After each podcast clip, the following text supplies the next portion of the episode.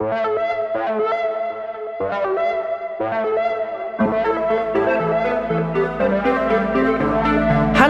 und herzlich willkommen zu Female Tech Talk.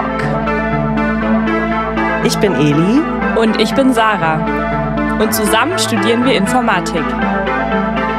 Gemeinsam werden wir in diesem Podcast mit Klischees aufräumen, davon erzählen, wie es ist, als Frau in der Informatik unterwegs zu sein und viele Fragezeichen in euren Köpfen lösen. Wir nehmen euch mit auf eine authentische, unterhaltsame und informative Reise durch unseren Studiengang. Damit ihr alle checkt, wie geil Informatik ist. Und los geht's mit Female Tech Talk. Hallo ihr Lieben und herzlich willkommen zurück bei Female Tech Talk. Schön, dass ihr wieder zuhört. Eli ist heute natürlich auch wieder dabei. Hallo. Und es gibt auch noch ein paar Dinge, die wir unbedingt äh, mit euch teilen wollen. Aber da müssen wir uns noch ein bisschen gedulden. Das werden wir alles in der nächsten Folge tun. Und ich bin auch schon sehr gespannt darauf, weil es wird endlich mal wieder eine Folge zu zweit. Nicht, dass wir gerne Gäste haben, aber. und sorry für den etwas nasalen Klang meiner Stimme heute.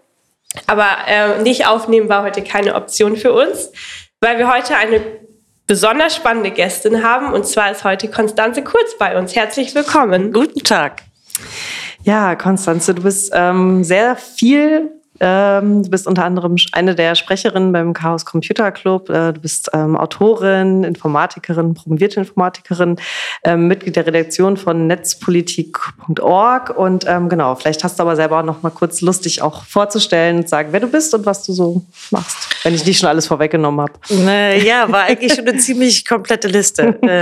also äh, ich tue halt auch viele Dinge neben meinem Beruf. Also Ehrenamt beim TCC nimmt natürlich viel Zeit ein, aber also im Wesentlichen ist, glaube ich, der rote Faden irgendwie Technik und ein bisschen Lust auf Technik.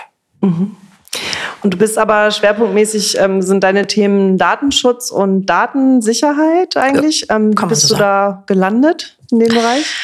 Na, Überwachungstechnologien an sich haben mich schon lange interessiert in ihren verschiedenen Ausprägungen. Das habe ich auch schon als Studentin gern gemacht. Aber promoviert habe ich eigentlich über Wahlcomputer und über Online-Wahlsysteme. Mhm. Also mich haben auch noch ein paar Aspekte, die auch einen großen gesellschaftlichen Zusammenhang haben, interessiert, also im Studium.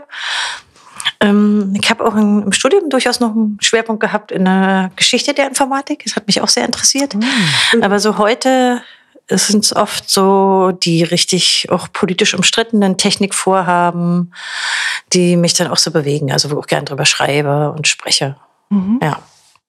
Aber siehst du Geschichte der Informatik? Sarah macht immer Witze über mich, weil ich, so, weil ich noch einen Drucker zu Hause habe. Ich, äh, nee, ich habe auch so ein Fable für historische Exkurse in unseren Folgen. Mhm. Deswegen, Hatten genau. wir schon lange nicht mehr. Hatten wir schon lange ja, nicht mehr. Ja. Vielleicht kommen wir heute, landen wir heute noch. ähm, genau, ich, ich kann diese Folge nicht, äh, nicht aufnehmen, ohne unser, unseren gemeinsamen Bekannten zu erwähnen, äh, der uns zusammengebracht hat. Ähm, das ist unser größter Fan, Ole. Ole, an dieser Stelle liebe Grüße an dich. Der ich auch weiß, bei Netzpolitik.org arbeitet. genau. Wir sind nämlich Arbeitskollegen. Äh, genau. Und Ole arbeitet auch bei Netzpolitik.org und hat äh, immer in unserem, unserem Auftrag und teilweise auch eigenmächtig äh, sozusagen dich, dich im, im Kopierraum aufgesucht und immer gesagt, hier, du musst mal und ne, reagier doch mal und passt das und so weiter. Ähm, das war sehr toll.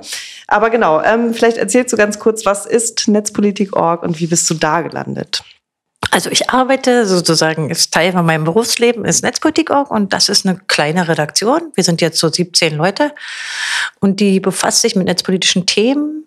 Mm, das Spektrum ist natürlich enorm groß mittlerweile. Also das ist weit mehr als nur Überwachungstechnologien. Das ist natürlich auch so der, der Bereich Urheberrecht, wo wir uns ein bisschen mit beschäftigen. Äh, wir haben unsere viele nach Europa ausgestreckt. Also die europäische Rechtsetzung und Richtlinien und Verordnungen beschäftigen uns mehr. Ähm, wir haben natürlich auch so ein bisschen Netzkultur, worüber wir manchmal schreiben. Also da sind einfach eine Menge mehr als nur so die klassischen engen netzpolitischen Themen, die man früher mal hatte. Und manche von den Themen, da begleiten wir einfach seit über zehn Jahren. Also Netzpolitik ist gerade 18 geworden. Also wenn man jetzt so die ganz, ja, die Anfänge mitnimmt, aber so würde mal sagen, na, seit fünf, sechs Jahren ist es einfach auch eine richtig professionelle Redaktion, die sich auch so versteht. Und wir versuchen auch sozusagen immer am Puls der Zeit ein bisschen zu bleiben bei den Themen. Ja, und auch ja, so ein bisschen gerade die kommerzielle Überwachungswelt mit abzubilden. Also da ist eine Menge, eine Menge ja, Themen, die wir da aufgreifen.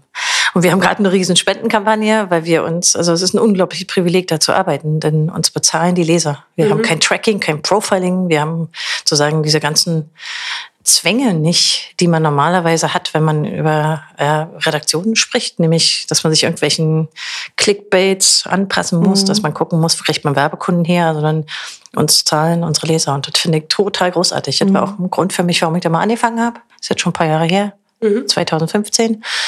Das fand ich eine tolle Idee. Ich wusste nicht, ob das funktionieren würde und wir wissen es auch diese Jahr nicht. Äh, klar, die mhm. Situation für viele ist knapp. Mhm. Also alles, was auf Spenden und Unterstützung basiert, ist, glaube ich, gerade schwer. Nicht mhm. nur im journalistischen Bereich, sondern auch sonst. Aber wir hoffen, dass wir eigentlich ja, Unterstützung kriegen. Wir haben so ein paar Prinzipien, die uns, glaube ich, unterscheiden von anderen Redaktionen. Und dazu gehört eben auch diese Leserfinanzierung. Ich finde, das ist, ist wirklich super. Und Ole, den ihr eben angesprochen habt, ist natürlich äh, quasi unser, unser ja, Kreativchef, wenn man so will. Ja, entwirft so die Ideen, wie wir nach außen optisch wirken mhm. wollen. Hat jetzt viel an der Spendenkampagne gemacht. Und für so eine kleine Redaktion, wo man jetzt nicht irgendwie fünf Leute hat, die daran arbeiten, ist das natürlich auch eine Menge Arbeit. Mhm. Die, äh, glaube ich, aber auch gerne macht. Wir grüßen ihn hier mal, oder? Aber nicht so gerne wie unser Podcast hören, ja. ich. also ich glaube, wenn wir eines Tages Ulle einen Job anbieten, dann nein, okay, Abwerbe, nein. Ähm, nee, aber ähm, Genau, sorry. Ich habe glaub, neulich, glaube ich, auch mal gelesen, dass Netzpolitik eigentlich als Blog gestartet hm, hat. Mhm, genau, ist ja. so? Also aus dieser so Blogzeit, das Internet und dann irgendwie so quasi übrig geblieben und größer geworden ist irgendwie. Es gab ja früher mal so weit wie die Blogosphäre. Ne? Mhm, also das genau. war ja mal eine Zeit lang ganz wichtig. Blogs haben meinungsbildend gewirkt. Mhm. Mittlerweile mhm. sind ja so ein bisschen, vor allen Dingen wegen Facebook und Twitter und Instagram, ja. ist ja so ein bisschen übernommen worden, diese, diese Marktplatzfunktion. Aber so fing das mal an. Das waren auch wirklich bloß zwei, drei Leute. Mhm. Ähm, und ich glaube, der große Umschwung war ein, ja, eine politische Affäre, die sich mit Netzpolitik auch verbindet, nämlich die Landesverratsaffäre. Mhm. Zwei von unseren Leuten in der Redaktion wurde Landesverrat vorgeworfen, was ein harter, wow. also mhm. wirklich ein auch mit juristisch großen Folgen verbundener Vorwurf ist. Und mhm. Ähm, der konnte abgewehrt werden juristisch und das Verfahren wurde auch eingestellt, aber das brachte eine unglaubliche Welle der Solidarität. Also mhm. und auch ähm, natürlich Bekanntheitsgrad. Ja. Mhm. Ja, also gerade auch so die, jetzt nennt jetzt mal meine Elterngeneration, die mit netzpolitischen Themen nicht so richtig viel am Hut hatte, die hat sich plötzlich irgendwie, aha, da gibt's also irgendwas und da gibt's auch eine politische Affäre und mhm. Hm. denn wir haben da so eine Eigenschaft und äh, die hat zu tun mit Offenlegung von Dokumenten. Mhm. wir versuchen, wenn es irgendwie geht, Dokumente auch wirklich zu veröffentlichen. Und das war auch der Grund für den Vorwurf des Landesverrats. Und so ein bisschen diese Prinzipien konnten wir natürlich, äh, ja, den konnten wir uns festhalten und haben aber viel, viel mehr Unterstützer jetzt. Mhm. Das war ein richtiger Boost und daraus haben wir aber auch was gemacht. Denn wenn man eine Menge Spendengelder einnimmt, kann man sich überlegen, was tut man damit. Und unser Investment waren Leute. Wir haben einfach neue Leute eingestellt, wir haben uns vergrößert und wir haben versucht auch, naja, in einer Form zu wachsen, die äh, naja, die alle mitnimmt. Das ist nicht so einfach, wenn man plötzlich so viele Leute ist und sich verdoppelt und dann sogar verdreifacht. Aber mhm. wir haben versucht, das auch abzufangen und in einer, in einer Form zu machen, dass wir alle Unterstützer mitnehmen und so. Ja, bisher geht's ganz gut. Also wir hoffen, dass wir auch dieses Jahr wieder schaffen. Mhm. Also wir haben letztes Jahr die eine Million Grenze überschritten. Wow, das ist echt Wahnsinn. Ja. ja. Cool. Und trotzdem, also wir haben natürlich viel mehr Themen, als wir überhaupt bearbeiten können. Ja. Diese äh, ja. Technik, also auch teilweise Kernelemente der Informatik sind hochpolitisch geworden. Ja. Also Merkel hat plötzlich irgendwann, als sie noch regiert hat, darüber gesprochen und heute ist es präsent im Koalitionsvertrag in der Ampel. Also wir haben auch noch die andere Seite, nämlich dass sich alle und ihr Hund plötzlich mit Technik beschäftigen. Mhm. Und das ist natürlich für uns eine Chance, aber gleichzeitig auch eine große, eine krasse Überforderung, weil mhm. so viele Themen sind, die man mit, mit so wenig Leuten kaum abbilden kann. Wir wollen aber gerne. Also das ist so ein eine ah. Gratwanderung. Ja, genau. Es, es ist eine gewisse Gratwanderung. Ja. Aber wir haben auch, wir haben ein echt doll motiviertes Team. Mhm. Ja. Viele von denen verstehen sich auch als Leute, die was ändern wollen. Also mhm. da, ist, da ist ein großer Gestaltungswillen und Mitredenwillen und so. Das ist natürlich sehr schön, mit denen zu arbeiten. Mhm. Und äh, in dem Team würde mich jetzt nur interessieren, aus welchen Richtungen kommen die meisten, die in dem Team arbeiten? Wir haben ein paar Informatikerinnen, okay. ja, ja. Die sind irgendwie, glaube ich, alle Frauen, wenn ich mich recht erinnere. Mhm. Äh, wir haben eigentlich ganz wenig klassisch ausgebildete Journalisten, mhm. sondern ja, das ist so eine, ist eine Mischung von Leuten, die Erfahrung im Journalismus ja. haben. Ähm, und Techies oder auch Menschen, die sich eher autodidaktisch äh, an Technik so rangewanzt haben und sich da vieles selber angeeignet haben. Das ist eine, ich glaube, die eigentliche Spannung dieser Mischung ist diese Mischung. Also, dass die sehr unterschiedliche Erfahrungshorizonte haben. Die sind doch alle ziemlich coole Leute. Mit, also ich persönlich arbeite gerne mit denen. Ja. Äh, naja, obwohl, ne, also bin ja schon relativ lange dabei und die meisten arbeiten da jetzt erst drei, vier Jahre und äh, trotzdem hat sich das zu einem Team zusammengefunden. Das ist eine coole Sache. Ich finde es super spannend. Äh, irgendwie äh, verfolgt uns das gerade in den letzten Folgen, dass es immer so bereichernd ist für alle, wenn Menschen aus verschiedenen Gebieten äh, zusammenkommen. Und äh, das Mhm. ist, ähm, Ich komme aus dem Bereich Informatik und Gesellschaft. Also akademisch bin ich sozusagen groß geworden an einem Lehrstuhl, der auch so hieß. Informatik, Informatik in Bildung und Gesellschaft der Humboldt-Uni. Ja. Und diese Zusammendenken war für mich schon immer ein Teil von meinem Denken. Aber natürlich prägt mich jetzt heute, wo ich in der Redaktion arbeite, immer noch, dass ich an der Universität gelernt habe. Denn dass man da so ein bisschen was lernt, so sich einem Thema zu widmen und zu forschen und aber auch zu lehren. Bei mir war ja auch Lehre dabei. Äh, Das hat mich natürlich geprägt. Und ich arbeite, glaube ich, anders als ein klassisch ausgebildeter Journalist, denn die lernen einfach andere Sachen, als ich als Informatiker gelernt habe. Das ist, glaube ich, ja. ja. äh, ja. Wie, aber wie bist denn du eigentlich gelandet bei Netzpolitik.org? Also wie kam das dazu? Hast du dich da beworben oder haben die dich angequatscht? oder kanntest du Ähm, Na, eh damals schon? Nee, das war noch nicht so, dass es wirklich einen Bewerbungsprozess Mhm. gab, wie wir es heute haben. Also wir haben zum Beispiel gerade äh, den, den, also die eine Hälfte der Chefredaktion ausgeschrieben und dann gab es einen richtigen Bewerbungsprozess und da Mhm. haben sich viele Menschen beworben und dann haben wir jemand ausgesucht.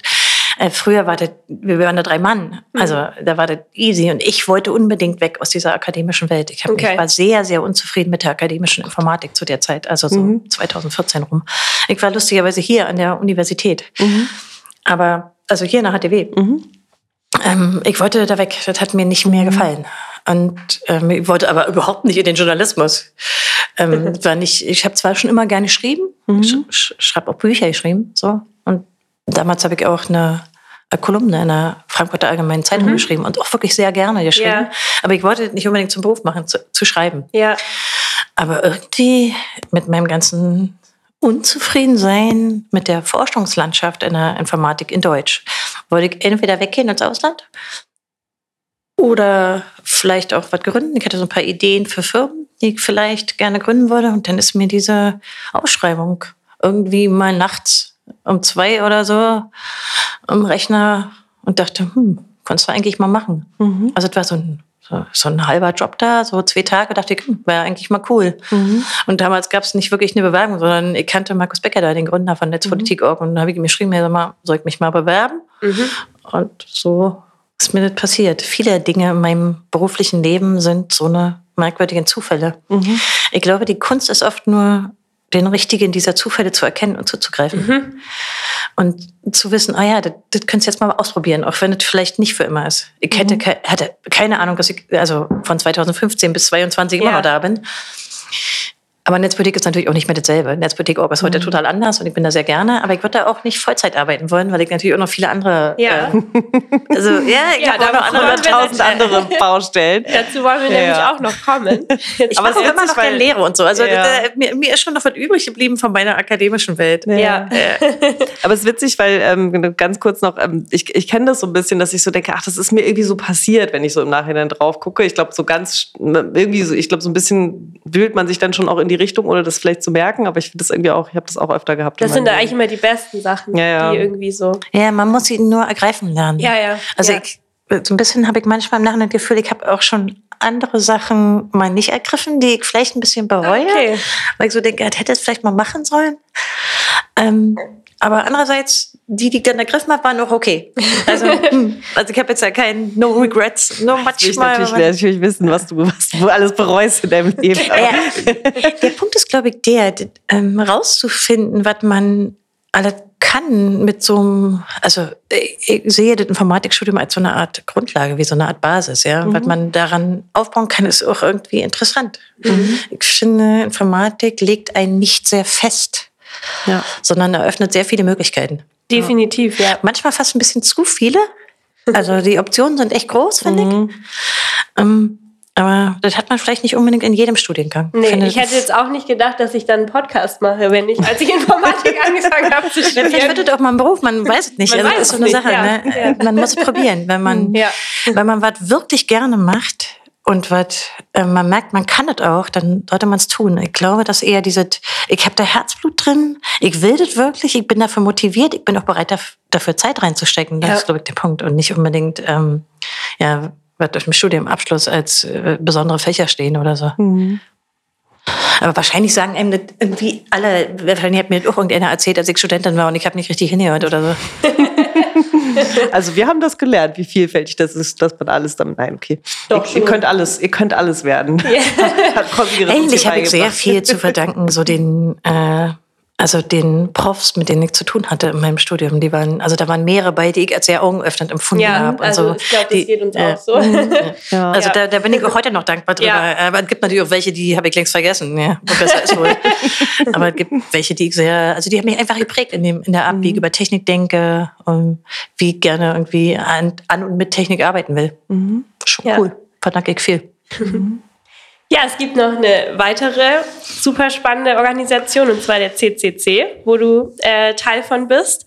Und vielleicht willst du erstmal unseren Hörern kurz erzählen, was das überhaupt ist. Ich glaube, ich weiß nicht, ob den nicht alle kennen, wahrscheinlich nicht alle.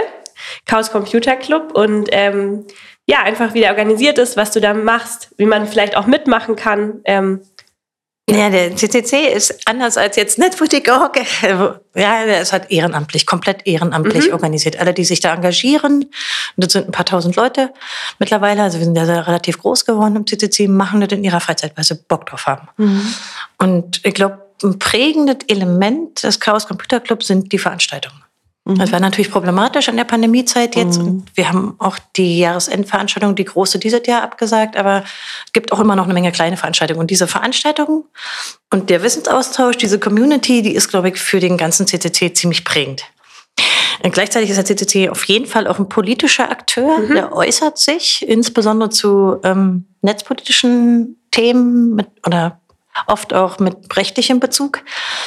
Ähm, Ich werde noch dieses Jahr ähm, nach Karlsruhe zum Bundesverfassungsgericht im Namen des CCC reisen und dort eine sachverständige ähm, Auskunft geben bei einer mündlichen Handlung. Also ist auch, wir nehmen oder Mitglieder des CCC bringen sich auch ein in solchen Verfahren. Viele Mitglieder des CCC waren schon in Bundestags- und Landtags Ausschusssitzungen, also um da auch sachverständige Meinung abzugeben und wir äußern uns schlicht als politisch. Das ist sozusagen noch viel stärker naja, es ist natürlich anders getragen, weil dann niemand irgendwie jeden Tag ähm, irgendwie ein Büro betreibt, äh, Ja. sondern es ist eben, wie sich Leute in ihrer Freizeit engagieren. Aber mir ist es persönlich extrem wichtig, ähm, weil es ja auch eine gewisse Unabhängigkeit gibt. Ja. Es gibt keine Parteien, die uns finanzieren, überhaupt keine finanziert, sondern es ist eben, was die Leute gerne machen wollen und was sie wichtig finden. Und ähm, Wie ist der organisiert? Ich stelle mir das kompliziert vor, wenn alles ehrenamtlich ist und wahrscheinlich alle auch noch was anderes nebenher machen. Na, wichtig ist, dass es tatsächlich so das nicht nur vom Schlagwort her oder vom Hype-Wort, sondern tatsächlich ein dezentrales System ist. Wir haben in ganz vielen deutschen Städten, aber auch darüber hinaus, also gibt es auch in Österreich, Schweiz oder Luxemburg oder so, ähm, Hackerspaces, also Orte, wo Leute auch gerne hingehen und wo zu bestimmten Zeiten noch immer jemand ist und wo es eine Küche gibt. Ähm, und aus diesen dezentralen Orten entstehen auch wieder Veranstaltungen, kleinere und größere. Okay. Manchmal Veranstaltungsreihen. Wir haben auch eigene Podcasts, verschiedene im CCC. Das ist halt einfach so, wo Leute sich hinbegeben, sich austauschen wollen. Oft ist es auch sehr nerdig. Also, äh, weiß ich nicht, manche sind Lockpicker und haben Bock auf physikalische Schlösser. Andere haben bestimmte, weiß ich nicht, haben Rust-Gruppen und programmieren in Rust oder irgendwas. Und, also sehr, sehr unterschiedliche Themen. Und manche machen Freifunk und also aller unterschiedlichste Sachen. Ähm, ich glaube, diese Dezentralität ist ja der zweite wichtige Schwerpunkt. Da wächst halt echt viel raus. So. Und einen Ort zu haben, also auch einen physischen Ort hinzugehen, ist ähm, für viele Hacker auch so ein bisschen prägend. Da wächst dann halt so eine Community. Also zusammen mal irgendwie kochen, essen und dann irgendwie ein Projekt zu machen oder eine Demo vorzubereiten oder äh, eine Webseite zu basteln. Das ist natürlich irgendwie besser als alleine. Und es gibt doch auch einmal im Jahr den Kongress und auch ein Camp alle paar Jahre. Wir haben alle vier Jahre Camp. Ja. Ja, richtig. Camp ähm, ist ziemlich community-orientiert, weil halt in der absoluten Sommerhitze quasi am Wald mhm. organisiert wird, während der Kongress äh, ein bisschen größer ist. Wir hatten zuletzt als, also vor der Pandemie 17.000 Leute. Mhm. Riesengroß Wahnsinn. geworden und auch einfach mit einem umfangreichen Programm. Ja. Ähm, ist aber schwer zu sagen, wie sich der Kongress weiterentwickeln mhm. wird. Wenn, wenn wir ihn nächstes Jahr wieder anbieten, äh, denke ich, werden wir uns auch über eine neue Form wieder Gedanken machen müssen. Mhm. Also es gab natürlich einen Online-Ersatz ja. in, den, in, den, in der mhm. Pandemiezeit. Aber so diese physische Zusammenkommen ist eigentlich durch nichts zu ersetzen. Und ja. das ist unglaubliche Wachsen. Also ich kenne den Kongress noch, da waren, war, weiß ich nicht, 3000 Leute oder so. Ach, weniger, glaube ich sogar. Ich weiß gar nicht, wann ich das erste Mal da war. 16 C3 ist also schon eine Weile her. Aber, ähm, ja, mittlerweile ist das einfach eine Riesenveranstaltung, die aber auch äh, einen großen, oft große politische ähm, oder einfach ein Messaging mitführt, ganz doll viel zu lernen hat, dann das ist der Kern der Satzung des CCC, Wissensvermittlung über Technik. Und es ist auch seit vielen Jahren frei verfügbar. Jeder kann sich das ansehen und so. Mhm. Also es hat viele Elemente. Man, ähm, ja, also der CCC ist einfach auch riesengroß geworden. Ja. Als ähm, ich mal anfing, äh, war ich auch noch Student. Ich bin da so zufällig reingeraten. Äh, da waren das halt, ich weiß so, tausend Leute oder so, ja. Das ist halt ich erinnere das ein bisschen wie an die Fusion, nur für Nerds. so sehr schnell gewachsen. Das ist ja auch wirklich eine, also in der Szene ein ähm, bekanntes Event und äh, ja man hört nur tolle Sachen davon. Ich war naja, der, der dort, ist halt auch unglaublich divers. Ja, äh, genau. Das ist ja. bunt und hat ja. so viele Themen integriert. Ähm, ähm, mittlerweile, also die letzten Jahre vor der Pandemie hatten wir auch eine ganze Etage für Kinder, weil das natürlich auch mhm. mittlerweile ein Mehrgenerationenprojekt ist. Ja, die, ja. Von sehr, sehr jungen Leuten, die zu uns kommen, zu der typischen Generation, die irgendwie Familien gründet, bis mhm. hin zu unseren, sozusagen der Gründergeneration, die alle längst weißhaarig sind, so, ja. ja. So. ähm, da, da hat sich einfach eine Menge getan. Und mhm. auch so, wie wir andere NGOs mit integriert haben, die ähnliche Ziele haben. Also die sich für freie Software einsetzen oder coole dezentrale Projekte mit Technik machen und so. Und äh, dennoch den Bereich Bildung. Wir haben ein großes Projekt Chaos macht Schule. So, das ist einfach, das ist hier wachsen wie so ein, äh, wie so ein, wie so ein Pilz, ja, wie so ein Rhizom. ja, ganz, ganz merkwürdig. Ähm, ich bin auch, ich bin auch stolz drauf, weil das so, weil das so vielschichtig ja. ist. Genau, ich habe, also genau, es gibt ja auch diesen Film, ne? Alles ist eins außer der Null. Also der kommt übrigens jetzt, der kommt in der ARD im ah, ersten. Okay, ja, allerdings gut. haben sie es auf 0 Uhr 20 oder so was gelegt. Ähm, ich weiß jetzt nicht, wann der erscheinen wird, aber wahrscheinlich Ach, cool. äh, wird er vorher erscheinen, ja. der Podcast. Ich denke, wenn ich mich recht erinnere, ist es der 13.12. Okay. Okay. Ja, man kann den ja. jetzt, und dann hat die ARD hat auch so irgendwie so eine Regelung mit den Filmemachern gefunden, dass es ein Jahr online steht. Wow, super. Einer, also genau, weil ich habe den im Kino gesehen und ich finde, da kriegt man so ein ganz schönes Gefühl für so die, die Anfänge Anfänge und also wer so gerne historische Exkurse mag wie ich, schaut diesen Film und genau, also auf jeden Wenn Fall. Wenn man ehrlich ist, sind wir natürlich, äh, also es gibt mehrere Dokus über die Jahre, mhm. weil einfach ähm, Journalisten auch unterschiedlich, also aus unterschiedlichen Ländern, ja nicht mehr unbedingt nur Deutsche, sind äh, natürlich an diese Community rangekommen. Die haben sich gefragt, warum ist die so anders in Deutschland? Warum mhm. wachsen die so?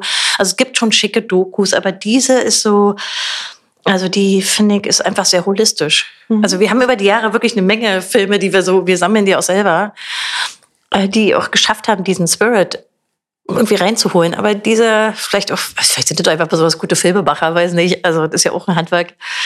Ja, die haben es irgendwie gut getroffen, denke ich. Okay, schön. Das packen wir auf jeden Fall in die äh, ja. Show Notes. Ich habe noch, hab noch eine Frage. Ja. ähm, genau, ich habe den Film in einem Kino gesehen und da war auch einer der Protagonisten des CCC war auch da fürs Publikumsgespräch. Wer war, wer war das? Äh, Tim Pritloff war da. Es hat sich niemand getraut, irgendwas zu fragen. Ich auch nicht. Aber doch eine Person hat was gefragt. Ich weiß auch nicht, warum eigentlich. Der wirkt ja so ganz nett, aber irgendwie hat niemand was gefragt. Auf jeden Fall hat eine Person hat die obligatorische Frage gestellt, nämlich weil in dem Film wirklich kaum Frauen vorkommen. Äh, ist, ist auch so, war vielleicht auch so ein bisschen zu der Zeit oder vielleicht sind sie auch einfach unterrepräsentiert. Aber genau, ich wollte dich nochmal fragen, wie du das heute wahrnimmst oder vielleicht auch mit Blick auf die Vergangenheit. Ähm, vielleicht hat sich da auch was verändert, aber genau, das ist ja immer so ein bisschen die klassische Frage. Oder auch bei den SprecherInnen CCC sind dann doch in der Tagesschau oft die gleichen Gesichter und oft auch immer noch Männer. Aber du bist also, ja auch eine Sprecherin, also genau, wie siehst du das? Ähm also für mich hat sich das eigentlich ein bisschen parallel entwickelt am Anfang hat sich das bei mir so parallel entwickelt, wie ich das erlebt habe, auch an der Informatikfakultät. Mhm. Ja, also, okay, da sind überhaupt keine Studentinnen, die riechen alle komisch und haben irgendwie Probleme mit Rasieren. So. Also genauso war das irgendwie, kann man im Club, das war ja bis ein halbes Jahr später oder so, und da sah das irgendwie genauso aus. Also so, es ist halt Prinzip eine männliche Community und mh, äh, also da sind ein paar Frauen, ja, die soll man auch nicht übersehen, aber wirklich wenige. Mhm. Ähm, während sich in den Informatikfakultäten eigentlich nicht so groß gewandelt hat, wenn ich mir die Statistiken ansehe, mhm. vor allen Dingen die der Absolventinnen, mhm. ähm, hat sich im Club schon verändert, würde ich sagen. Mhm. Es war aber teilweise auch, ähm, also war auch ein bisschen aktives Wollen dabei. Mhm. Natürlich hat sich jetzt nicht gedreht. Auf keinen Fall. Also wir haben kein 50-50 oder so. Aber bei den Veranstaltungen ist es sehr sichtbar geworden, dass es diverser ist. Und nicht nur im Sinne von, ähm, da sind mehr Frauen, die sind sichtbar, auf den Bühnen sichtbar, aber auch im Publikum einfach mhm. ganz normal, sondern äh, es gab eine gewisse Selbstverständlichkeit, wie der Familien integriert wurden mhm. oder auch Leute, die sich weder als Frau noch als Mann irgendwie identifizieren. Also die, wo man auch sichtbar sieht, da ist eine Community, die ist irgendwie divers. Mhm. Das war sehr angenehm, aber ist natürlich jetzt auch schon wieder eine Weile vorbei, weil die Pandemie viele von diesen äh, physischen Events einfach nicht mehr möglich gemacht hat. Ja. Und ich bin nicht sicher, wie das weitergehen wird. Also ich hoffe, dass sich das fortsetzt, weil das einfach eine stetige, aber sehr langsame Entwicklung war. Mhm. Mm, ich glaube natürlich, dass es, ähm, ist immer so, also es gibt so gewisse, also ich glaube, es gibt so immer so, so einen Break-Even-Point, wo es sich nicht mehr umdrehen lässt, ja, wo man einfach merkt, okay, diese Veranstaltung ist so divers, dass sie auch ein diverseres Publikum anzieht. Dennoch finde ich im Ergebnis ist das noch immer eine männerdominierte Welt. Das ist nicht mehr so stark, finde ich, wie ich es jetzt an den Informatikfakultäten erlebe. Ähm, also vor allen Dingen unter der Studierendenschaft und so, aber ähm, ich würde noch nicht sagen, dass ich jetzt so verdreht hätte, dass ja jetzt da plötzlich äh, irgendwie so eine oder nahe an 50-50 käme. Mhm. Mhm. Ähm, von vom Gefühl her ähm, also wenn ich jetzt so daran denke, wie ich mich als junge Studentin irgendwie geführt habe, so ich bin da hingekommen, ich war auch noch zu spät irgendwie zu dieser blöden Einführungsveranstaltung, bin da reingekommen und war da einfach kein einziges Mädchen. Das fand ich, also das hat mich sehr, und es roch nicht gut und so, also war, war keine gute Erfahrung. Trotzdem habe ich eigentlich nie, obwohl mich das so ein bisschen, also, oh, was ist denn das hier? Äh, ich habe vorher Volkswirtschaft studiert, wo das wirklich ziemlich 50-50 war. Mhm. Äh, trotzdem habe ich so eine, also ich habe halt nie wirklich Ablehnung erlebt an der mhm. Informatikfakultät, sondern immer ähm, sehr viel Hilfreiches. Mhm. Die wenigen Frauen, die da gab, im Lehrpersonal oder im Mittelbau oder so, die fand ich extrem nett und hilfreich so. Mhm. Ähm, trotzdem war es für mich ein Manko. Also sowohl als Studentin wie später auch als Lehrerin. Ich hatte auch, also als, als Dozent, ich hatte mhm. wirklich Lehrveranstaltungen, wo kein einziges Mädel saß. Und ich habe mal einen Preis gekriegt für besonderen Chauvinismus. Oh je. Also ich glaube, ich habe manchmal die, die armen Informatiker, also die männliche Informatiker, auch manchmal ein bisschen, manchmal ein bisschen gepokt. Also, aber ich habe das als Manko empfunden. Das hatte natürlich auch Vorteile, ja, wenn man so Gruppen bilden musste, diese Zwangsgruppenbildung, die ist ja nur in der Informatik extrem verbreitet, vor allen Dingen Tutorien und so Praktikas. Mhm. Äh, ich hatte natürlich nie ein Problem, ja, weil du kamst immer in irgendeine Gruppe rein, waren sowieso bloß vier Mädchen da, so.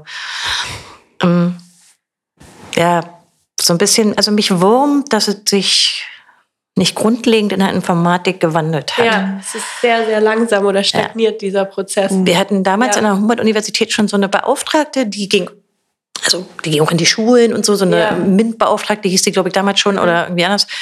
Und dieselben Gespräche, die wir damals geführt haben, könnte ich heute mhm. ja, genauso führen. Finde ich frustrierend. Ja. Also die Sexiness von Informatik für Frauen ist, glaube ich, insgesamt nicht enorm gewachsen. Absurd. An einzelnen Hochschulen vielleicht, die jetzt so spezielle Studiengänge anbieten, aber das ist ja was sehr Seltenes oder Besonderes. Ja. ja. Also ich habe gerade, ich hätte einen Beitrag darüber geschrieben, ist ein bisschen, es wird schon her, aber ich habe mir die aktuellen Zahlen angesehen, bundesweit für äh, Anfängerinnen und Absolventinnen und es ist frustrierend. Mhm. Und wenn du jetzt noch mal eine Etage höher guckst, äh, also promovierte, habilitierte Professuren, ja. äh, findet auch, also es prägt, glaube ich, das Fach mhm, nach wie ja, vor. Klar, ja. Insofern war für mich der CCC auch eine gewisse Auf Ausnahme, weil diese Offenheit war früh da. Mhm. Aber sie hat natürlich auch ihre Grenzen, ja. Also wir haben bei uns da auch ein paar, paar echte Showies so. Mhm. so. Also äh, klar, also da will ich jetzt auch nicht schön reden. Da gibt es auch ein paar Leute, ja, die einfach nicht wissen, was sie da für eine schöne, diverse Community haben. Mhm. So. Aber mh, hm, für die Veranstaltung fand ich jetzt schon immer toll, dass plötzlich sich so öffnete, so im Laufe von sieben, acht Jahren. Naja, mal sehen, wie es weitergeht. Ich bin mhm. ein bisschen besorgt so für diese mhm. Nach-Pandemie-Zeit. Betrifft mhm. jetzt aber nicht nur diese Community, sondern eigentlich auch viele andere soziale mhm. Bewegungen. Klar, ja. Ich sehe das schon fast so. Ja. Ich weiß nicht, wie die alle mit dieser langen Zeit der Abwesenheit irgendwie klarkommen. Mal mhm. sehen. Mhm. Also ich glaube, der Club hat da wiederum Vorteile. Ne? Wir haben alle schon digital kommuniziert wie blöde und also wir hatten schon eine Infrastruktur dafür. Und also macht auch, glaube ich, für einen technisch orientierten Club überhaupt kein, keine Mühe, sich da weitere Technik anzueignen. Aber diese Zusammensein, also dieses Gefühl, wir sind auch physisch zusammen und eine Community, die ist halt irgendwie ja, schwer nachzuholen online. Mhm, aber stimmt. Wir hatten neulich äh, ein Interview mit zwei von Bits und Bäume. Das war total cool, weil da hatte ich so das Gefühl, da, da lebt der Club auch so, also dieser, dieser, Pilz hat sich da so weiter drin mhm. ausgebreitet ja. und äh, was, was du vorhin gesagt hast. Ne? Und die haben da ja auch ganz viel mitgemacht und so. Und, Bits und Bäume genau. ist interessant. Als, als das erste Mal stattfand, war der CCC und Ortig selber da engagiert und äh, die Idee, die ja, Nachhaltigkeits- und Technikthemen und übrigens auch noch ein drittes Thema, nämlich die hier zur Frage der globalisierten Welt und mhm. so mit mhm. reinzunehmen, war sofort irgendwie passt zu uns. Mhm.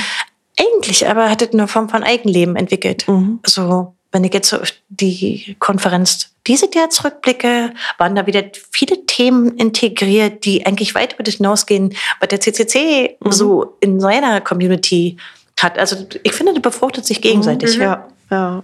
Genau. Aber nun waren auch die Organisationen, diese der bei Bits und Bäume, mehr. Ja, mhm. und mhm. mal sehen, wie das weitergeht. Ich, ähm, ja, ich bin auch selber da gewesen. Ich fand das echt toll, vielschichtig und ja. schön. Gut, du hast es, äh, es vorher schon erwähnt, dass du auch mal hier an der HTW warst. Was hast du hier gemacht? ähm, naja, ich war hier, äh, ich, wir haben damals sozusagen Forschungszentrum für Kultur und Informatik. Mhm. Das war gerade frisch gebaut, haben wir sozusagen mit Leben gefüllt. Also ich war hier eine der Projektleiterinnen bei Professor Jürgen Sieg. Der ist, glaube ich, gerade emeritiert. Hm. Ähm, aber ich habe hier keine Lehre gemacht. Okay. Ich hatte zwar, ich glaube, ich habe, äh, also ich habe Lehre in der Zeit gemacht, aber nicht an der HTW. Okay. Ja. Also, wie will man so sagen, mir ist diese Uni noch ziemlich nah in Erinnerung, aber es kommt einem liegt wiederum an der Pandemie immer wie sehr weit weg vor, weil sich so viel zwischendurch verändert hat. Aber ich war kürzlich nochmal hier, weil ich auch noch in ein paar Arbeitsgruppen arbeite und die tagen manchmal hier und also kommt einem ein bisschen vor, als wenn man nach Hause kommt. Also wenn man einfach ein paar Jahre an einem Arbeitsplatz war. Und, naja. und heute wieder. Ja, und heute wieder. Ja, stimmt. Ja, Sarah hat erzählt, sie hat dich vorhin schon, dachte, dachte, sie hätte dich schon in der Mensa gesehen. Heute mm, Mittag? Heute? Nee. Nee.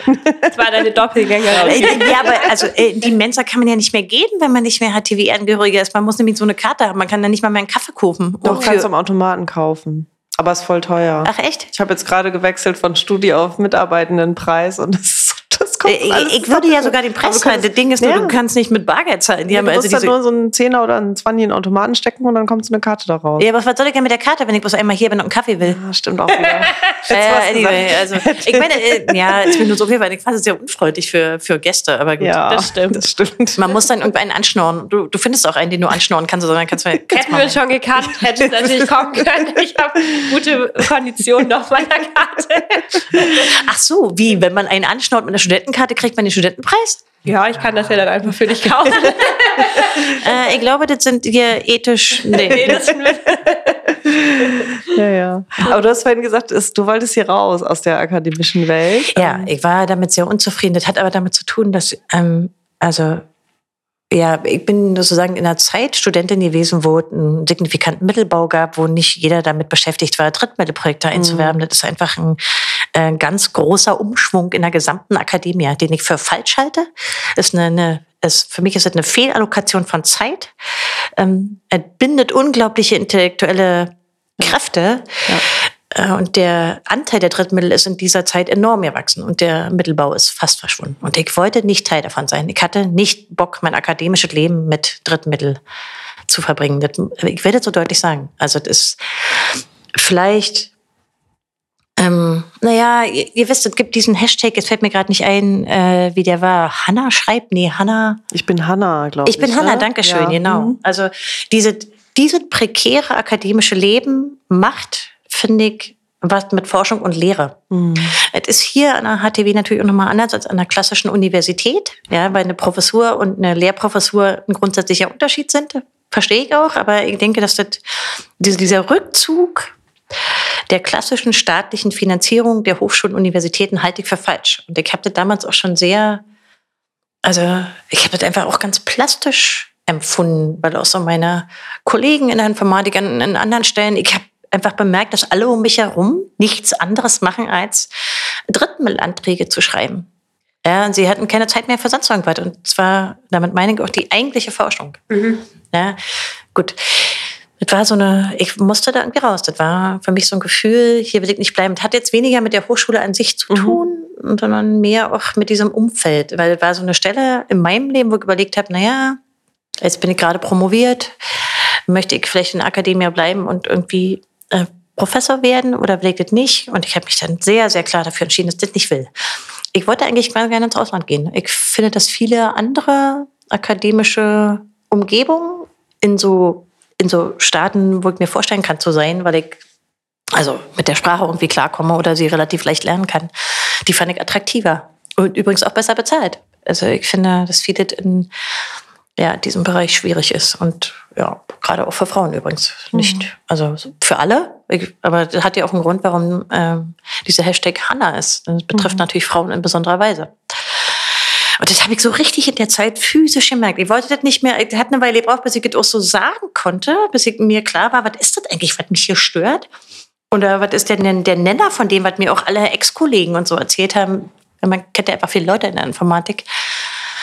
Hat mich gestört. Es ist aber kein Informatikproblem. Das ist ein äh, mhm. Problem äh, der, der Hochschulbildung. Ja. Und wenn ich mir angucke, auch gerade so das letzte Regierungsjahr, da war diese komische Bildungsministerin Karliczek von der CDU, weil die so rausgehauen hat, also der kriege der kriegt echt Anfälle. Das für ein Verständnis ist von Bildung und so. Das finde ich, mhm. also ah. ja, ja, ja. Da machen wir noch mal eine extra Folge. Ja, das ist jetzt, wo du es naja. erzählst, fällt mir gerade auf, warum ich eigentlich damals nicht in die akademische Sphäre und jetzt mache ich gerade wieder so, naja, aber man, man ich lasse mich davon jetzt nicht Thema. wieder. Ja, anderes Thema. Aber das, das klang jetzt sehr absolut. Ja, ja. Es gibt immer noch sehr viele Freiräume äh, und man kann, wenn man sich auch mit diesem Drittmittelwesen arrangiert, auch ganz gut klarkommen. Mhm. Für mich war das eine Verschwendung. Ja. Ich wollte das nicht tun. Weil wenn man das ernsthaft machen will, Drittmittel einwerben und sich so quasi selber finanzieren über diese Anträge, dann muss man dafür sehr viel intellektuelle Energie aufwenden. Ja. Die wollte ich da nicht reinstecken. Ja. Weil ich glaube, dass die woanders besser aufgehoben ist. Mhm. Also das, ist so, das war so eine Art stiller Protest, den ich aber erst später auch so benennen konnte. Mhm. Mhm. Ähm, ja, heute ist es so ein bisschen, äh, ja, viele wissen das und, und, und, schreiben drüber. Also dieser Hashtag ist ja nur ein Beispiel davon. Ja. Ja. Aber ich sehe eigentlich auch nicht, dass ich in der also es ist ja quasi jetzt eine Ära zu Ende. Irgendwie Merkel ist gone und wir haben die Ampelregierung, aber ich sehe ja keinen mhm. Umschwung. Und das hat sich auch im Koalitionsvertrag eigentlich nicht abgebildet, mhm. dass es dann grundsätzlich ein Umdenken geben würde. Ich denke, dieser ja, das ist jetzt so und das bleibt jetzt so. Und ich finde das nicht okay. Ja. Ja, es ist wirklich noch ganz ein letzter Satz, aber es ist wirklich äh, krass, wie viel wirklich also Zeit da reingeht, irgendwas umzuwidmen, dann hier ein Antrag, da ein Antrag und so weiter. Das ist halt alles Zeit, in der Leute eigentlich auch genau forschen könnten. Und, ja. ja. Na, na, na ja, da ist noch mehr drin. Also es gibt ja schon richtig diese Drittmittel-Literatur. Ja, das ist ja, also das ist ja, da gibt es ein Beratungswesen mittlerweile, wie man sich die besten Drittmittel holt. Mhm. Da gibt es aber auch eine eigene Sprache, ja. Mhm. Aber das formt natürlich auch, weil die inhaltlich da reinschreiben bei der Informatik, ja. weil du ja immer die Forschungsfrage schon beantworten musst im Antrag. Also da ist ja auch so viel Nonsens drin. Die, die, also ich meine, ich lese die auch relativ häufig, weil mhm. ich anderen Leuten manchmal helfe. Mhm. So, ja. Also ich schreibe natürlich selber keine Drittmittelanträge, aber ich helfe anderen Leuten, mhm. vor allen Dingen solchen, die versuchen, in diese, in mhm. diese Drittmittelwesen reinzukommen, weil ich ein bisschen Erfahrung damit habe. Und das ist, das ist ja wirklich, naja, ich hoffe, dass es bald eine ähm, künstliche Intelligenz lösen wird. nee, das meine ich, nein, nein, nein, nein, nein, das meine ich nicht scherzhaft. Gerade Drittmittelanträge, finde ich, sollte man ausgliedern in Software. Das ist doch, also bitte. Das ist eine sehr gute Idee. Aber es macht vor allem was, es macht was mit den Leuten. Ja, denn klar. du, du forschst ja nicht frei, Ja. wenn du weißt, das ist auf zwei oder drei Jahre. Ja, sondern, und ab, ab anderthalb Jahren musst du dir wieder Gedanken machen, wie kriegst du die nächsten Gelder ran. Und die Leute haben auch noch ein Leben, ja. Also ich meine, du willst ja auch irgendwas planen in deinem Leben. Es ist ein einziger Bullshit. Und das macht auch, finde ich, kaputt, was teilweise in Generationen in diesen Universitäten an Forschungskultur gewachsen ist, auch an Wissensweitergabe und so. Äh, Wenn ich so sehe, was jetzt berufen wird an äh, Universitätsprofessuren, etwa in der Informatik, und gucke mir an, was die Leute davor gemacht haben und was da jetzt kommt, dann werden jetzt immer die Drittmittelprofs be berufen. Die bringen möglichst viel. Ja, äh, gut, ich, also das führt jetzt sehr weit weg von der Informatik. ihr, aber ihr seht, dass ich auch darin Herzblut habe. Aber Ja. der Kampf ist natürlich irgendwie Ja. Don Quixote, weswegen ich den nie aufnehmen wollte. Ja, ja. Ja, du hast dein Herzblut und deine Zeit, äh, die du nicht für Drittmittelanträge verschwendet hast, für andere sehr wichtige Sachen ähm, verwendet. Du hast unter anderem diverse Stellungnahmen ähm, an das Bundesverfassungsgericht gemacht und warst auch beteiligt an einer ähm, Beschwerde vor dem Europäischen Menschengerichtshof. Menschenrechtsgerichtshof. Menschenrechtsgerichtshof, Entschuldigung, genau, und hast dich mit dem britischen Geheimdienst angelegt. Ähm, nichts weniger als das.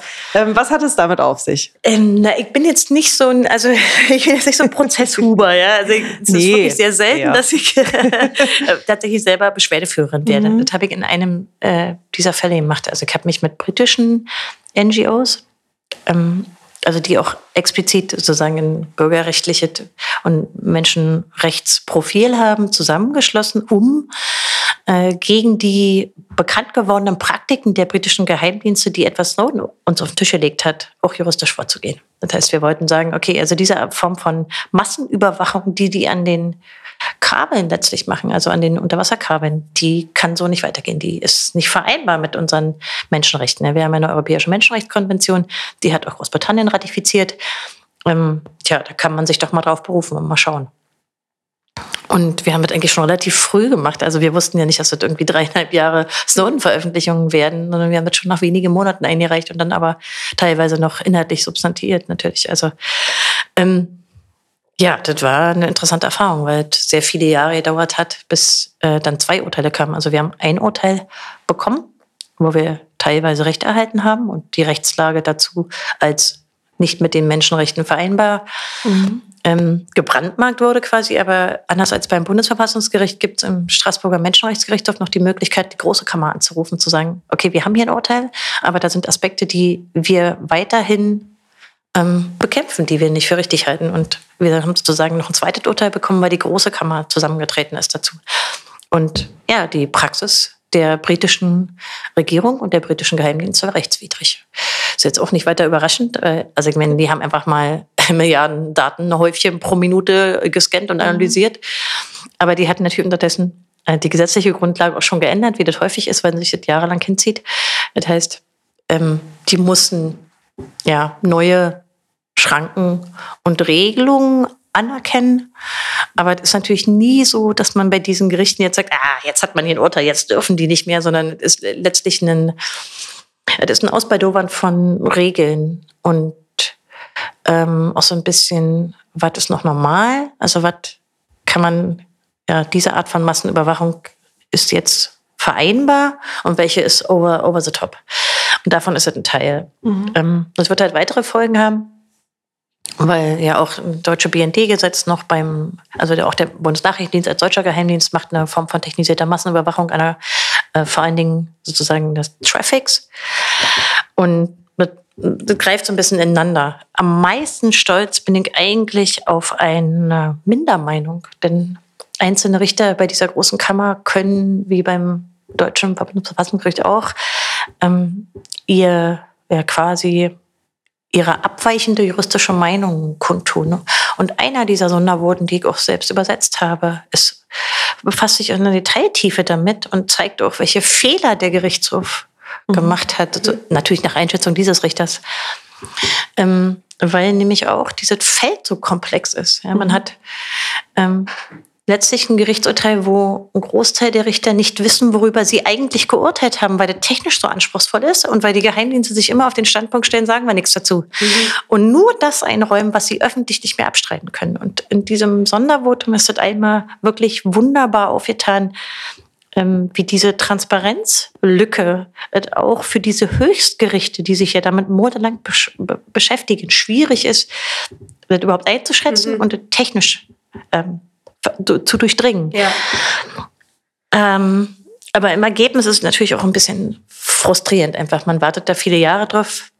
Ähm, man gewinnt am Ende, auch in dem Sinne, dass man einen Teil der Kosten nicht tragen muss. Das ist sehr, sehr teuer in, mhm. Karlsruhe, äh, in Straßburg, anders als in, im Bundesverfassungsgericht in Karlsruhe. Ähm, aber es ist natürlich dann auch nicht so, dass ähm, ja, sich irgendwas signifikant ja. an der Realität ändern würde, sondern man muss da einfach, man muss sich klar sein darüber und man muss so seine Erwartungen zurückschrauben, was so ein Gerichtshof kann. Mhm. Ja, die britische Regierung hat sich sozusagen hat gegen die Europäische Menschenrechtskonvention verstoßen und das ist signifikant für mich. Aber an der Praxis hat sich damit natürlich nur wenig wirklich geändert, denn was die jetzt am Ende gemacht haben, ist, dass sie neue Kontrollstrukturen mhm. und so weiter etabliert haben. Also mehr Leute, die da angeblich raufgucken sollen. In einem Bereich, der äh, sich nicht in die Karten gucken lassen will. Mhm. Man kann dazu auch viel sagen. also ich habe darüber auch ganz eigene Vorträge gemacht, weil es mhm. natürlich auch ein komplexes Feld ist und weil ich Sachen oder ich habe den Anspruch, Sachen, die ich lerne, bin dann mal kein Jurist aus diesem juristischen Bereich, mhm. Äh, auch zu erklären. Also ich finde das gut, das Leuten mhm. zu erklären, wie macht man das. Ähm, und wir hatten hier auch unglaubliches Schwein, weil wir haben wirklich eine europäische Unterstützung erfahren. Leute mhm. haben uns Geld gespendet, dass wir das machen können. Das fand fand ich unglaublich motivierend. In welchem Rahmen hat das stattgefunden? Naja, wir haben, als wir die Beschwerdeschrift eingelegt haben, uns A mit anderen großen NGOs koordiniert mhm. und haben uns gefragt, okay, wenn wir eine Spendenkampagne machen, helfen die uns. Und ja, das war okay. so. Also die okay. aus allen Teilen Europas haben uns da Leute Geld gespendet, damit wir das irgendwie bezahlen konnten. Mhm.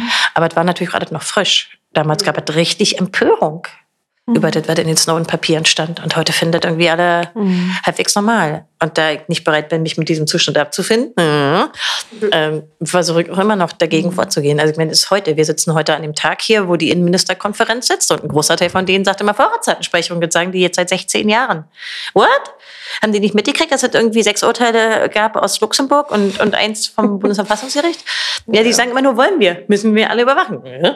Mhm. Also der Widerstand dagegen ist so hartnäckig, ja. dass es, also auch auf, auf der Seite von den Leuten, die sich immer wieder dagegen wehren, einfach, man muss das weitermachen. Wir haben jetzt Gott sei Dank einen Innenminister, der hat alternative Vorschläge, der sieht es ein bisschen anders. Ob er sich durchsetzt, werden wir sehen. Mhm. Ich habe immer gehofft, mit dem Abgang von Merkel wäre auch irgendwie die Vorratsdatenspeicherung mal Geschichte. Also ich habe auch nicht noch zuvor davon. Ich habe eigentlich überhaupt keine Lust, mich mit dieser bekloppten Idee noch weiter zu beschäftigen. Aber offenbar, it's not dead. Der Zombie lebt. Ja, das ist ja, wirklich. Das Murmeltier. Ich meine, aber guck dir die Riege an, die da steht. Also ich glaube, da ist mittlerweile eine Frau bei. Ist da eine? Ich glaube, eine Innenministerin ist mittlerweile dabei oder zwei? Zwei, glaube ich. Also ich meine, da sitzt halt, da, da siehst du, äh, eine Horde Grauhaarige und die, und die sagen immer noch Vorratsdatenspeicherung, wie so eine kaputte Platte. Mm. Unglaublich. Mm.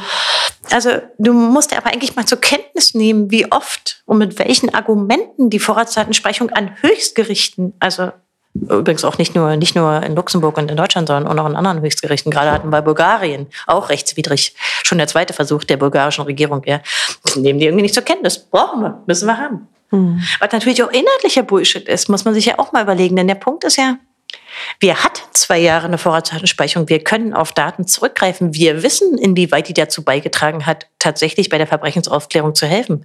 Ist nicht signifikant. Mhm. Kann man auch wissen, ist gut beforscht. Politisch kein Argument. Mhm. Aber das hat natürlich auch einen Grund. Und der Grund liegt auch darin, dass es eben easy ist, diese alberne Forderung zu bringen viel, viel leichter als ernsthaft die Reformen, die nötig wären äh, und die für verschiedene Bereiche der Verbrechensbekämpfung auch bekannt sind, umzusetzen. Mhm. Weil man nämlich dann die Ermittler technisch in hohem Maße auch aufrüsten müsste. Äh, und teilweise auch Personalprobleme lösen müsste. Viel leichter ist zu rufen, Vorratsdatenspeicherung. Und die ganze konservative sozusagen Ecke ruft, ja, genau. Mhm. Hallo? Also es ist. Ja. Aber hm, das ist natürlich auch so ein gewisser Glaube an Technik da drin. Mhm. Ähm, ja. und glaube auch so ein bisschen Wunschdenken, was Technik überhaupt kann, ist und so. Also so, ja. ja.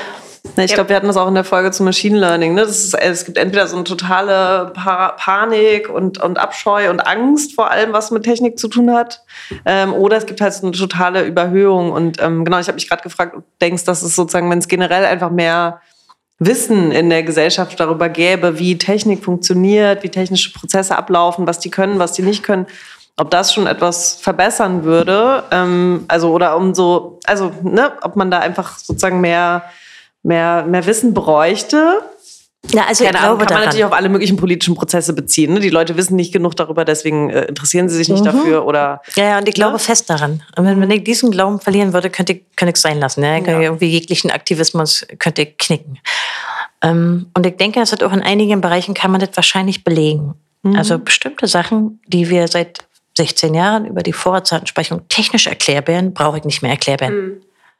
Ja, die, das ist Leuten klar auch Leute haben eine Idee, was eine Profilbildung ist. Oder dass man jemand etwa geografisch mit Mobiltelefon tracken kann. Das war natürlich mal ein harter Kampf. Das haben wir wirklich mal erklärt. Mhm. So. Mhm.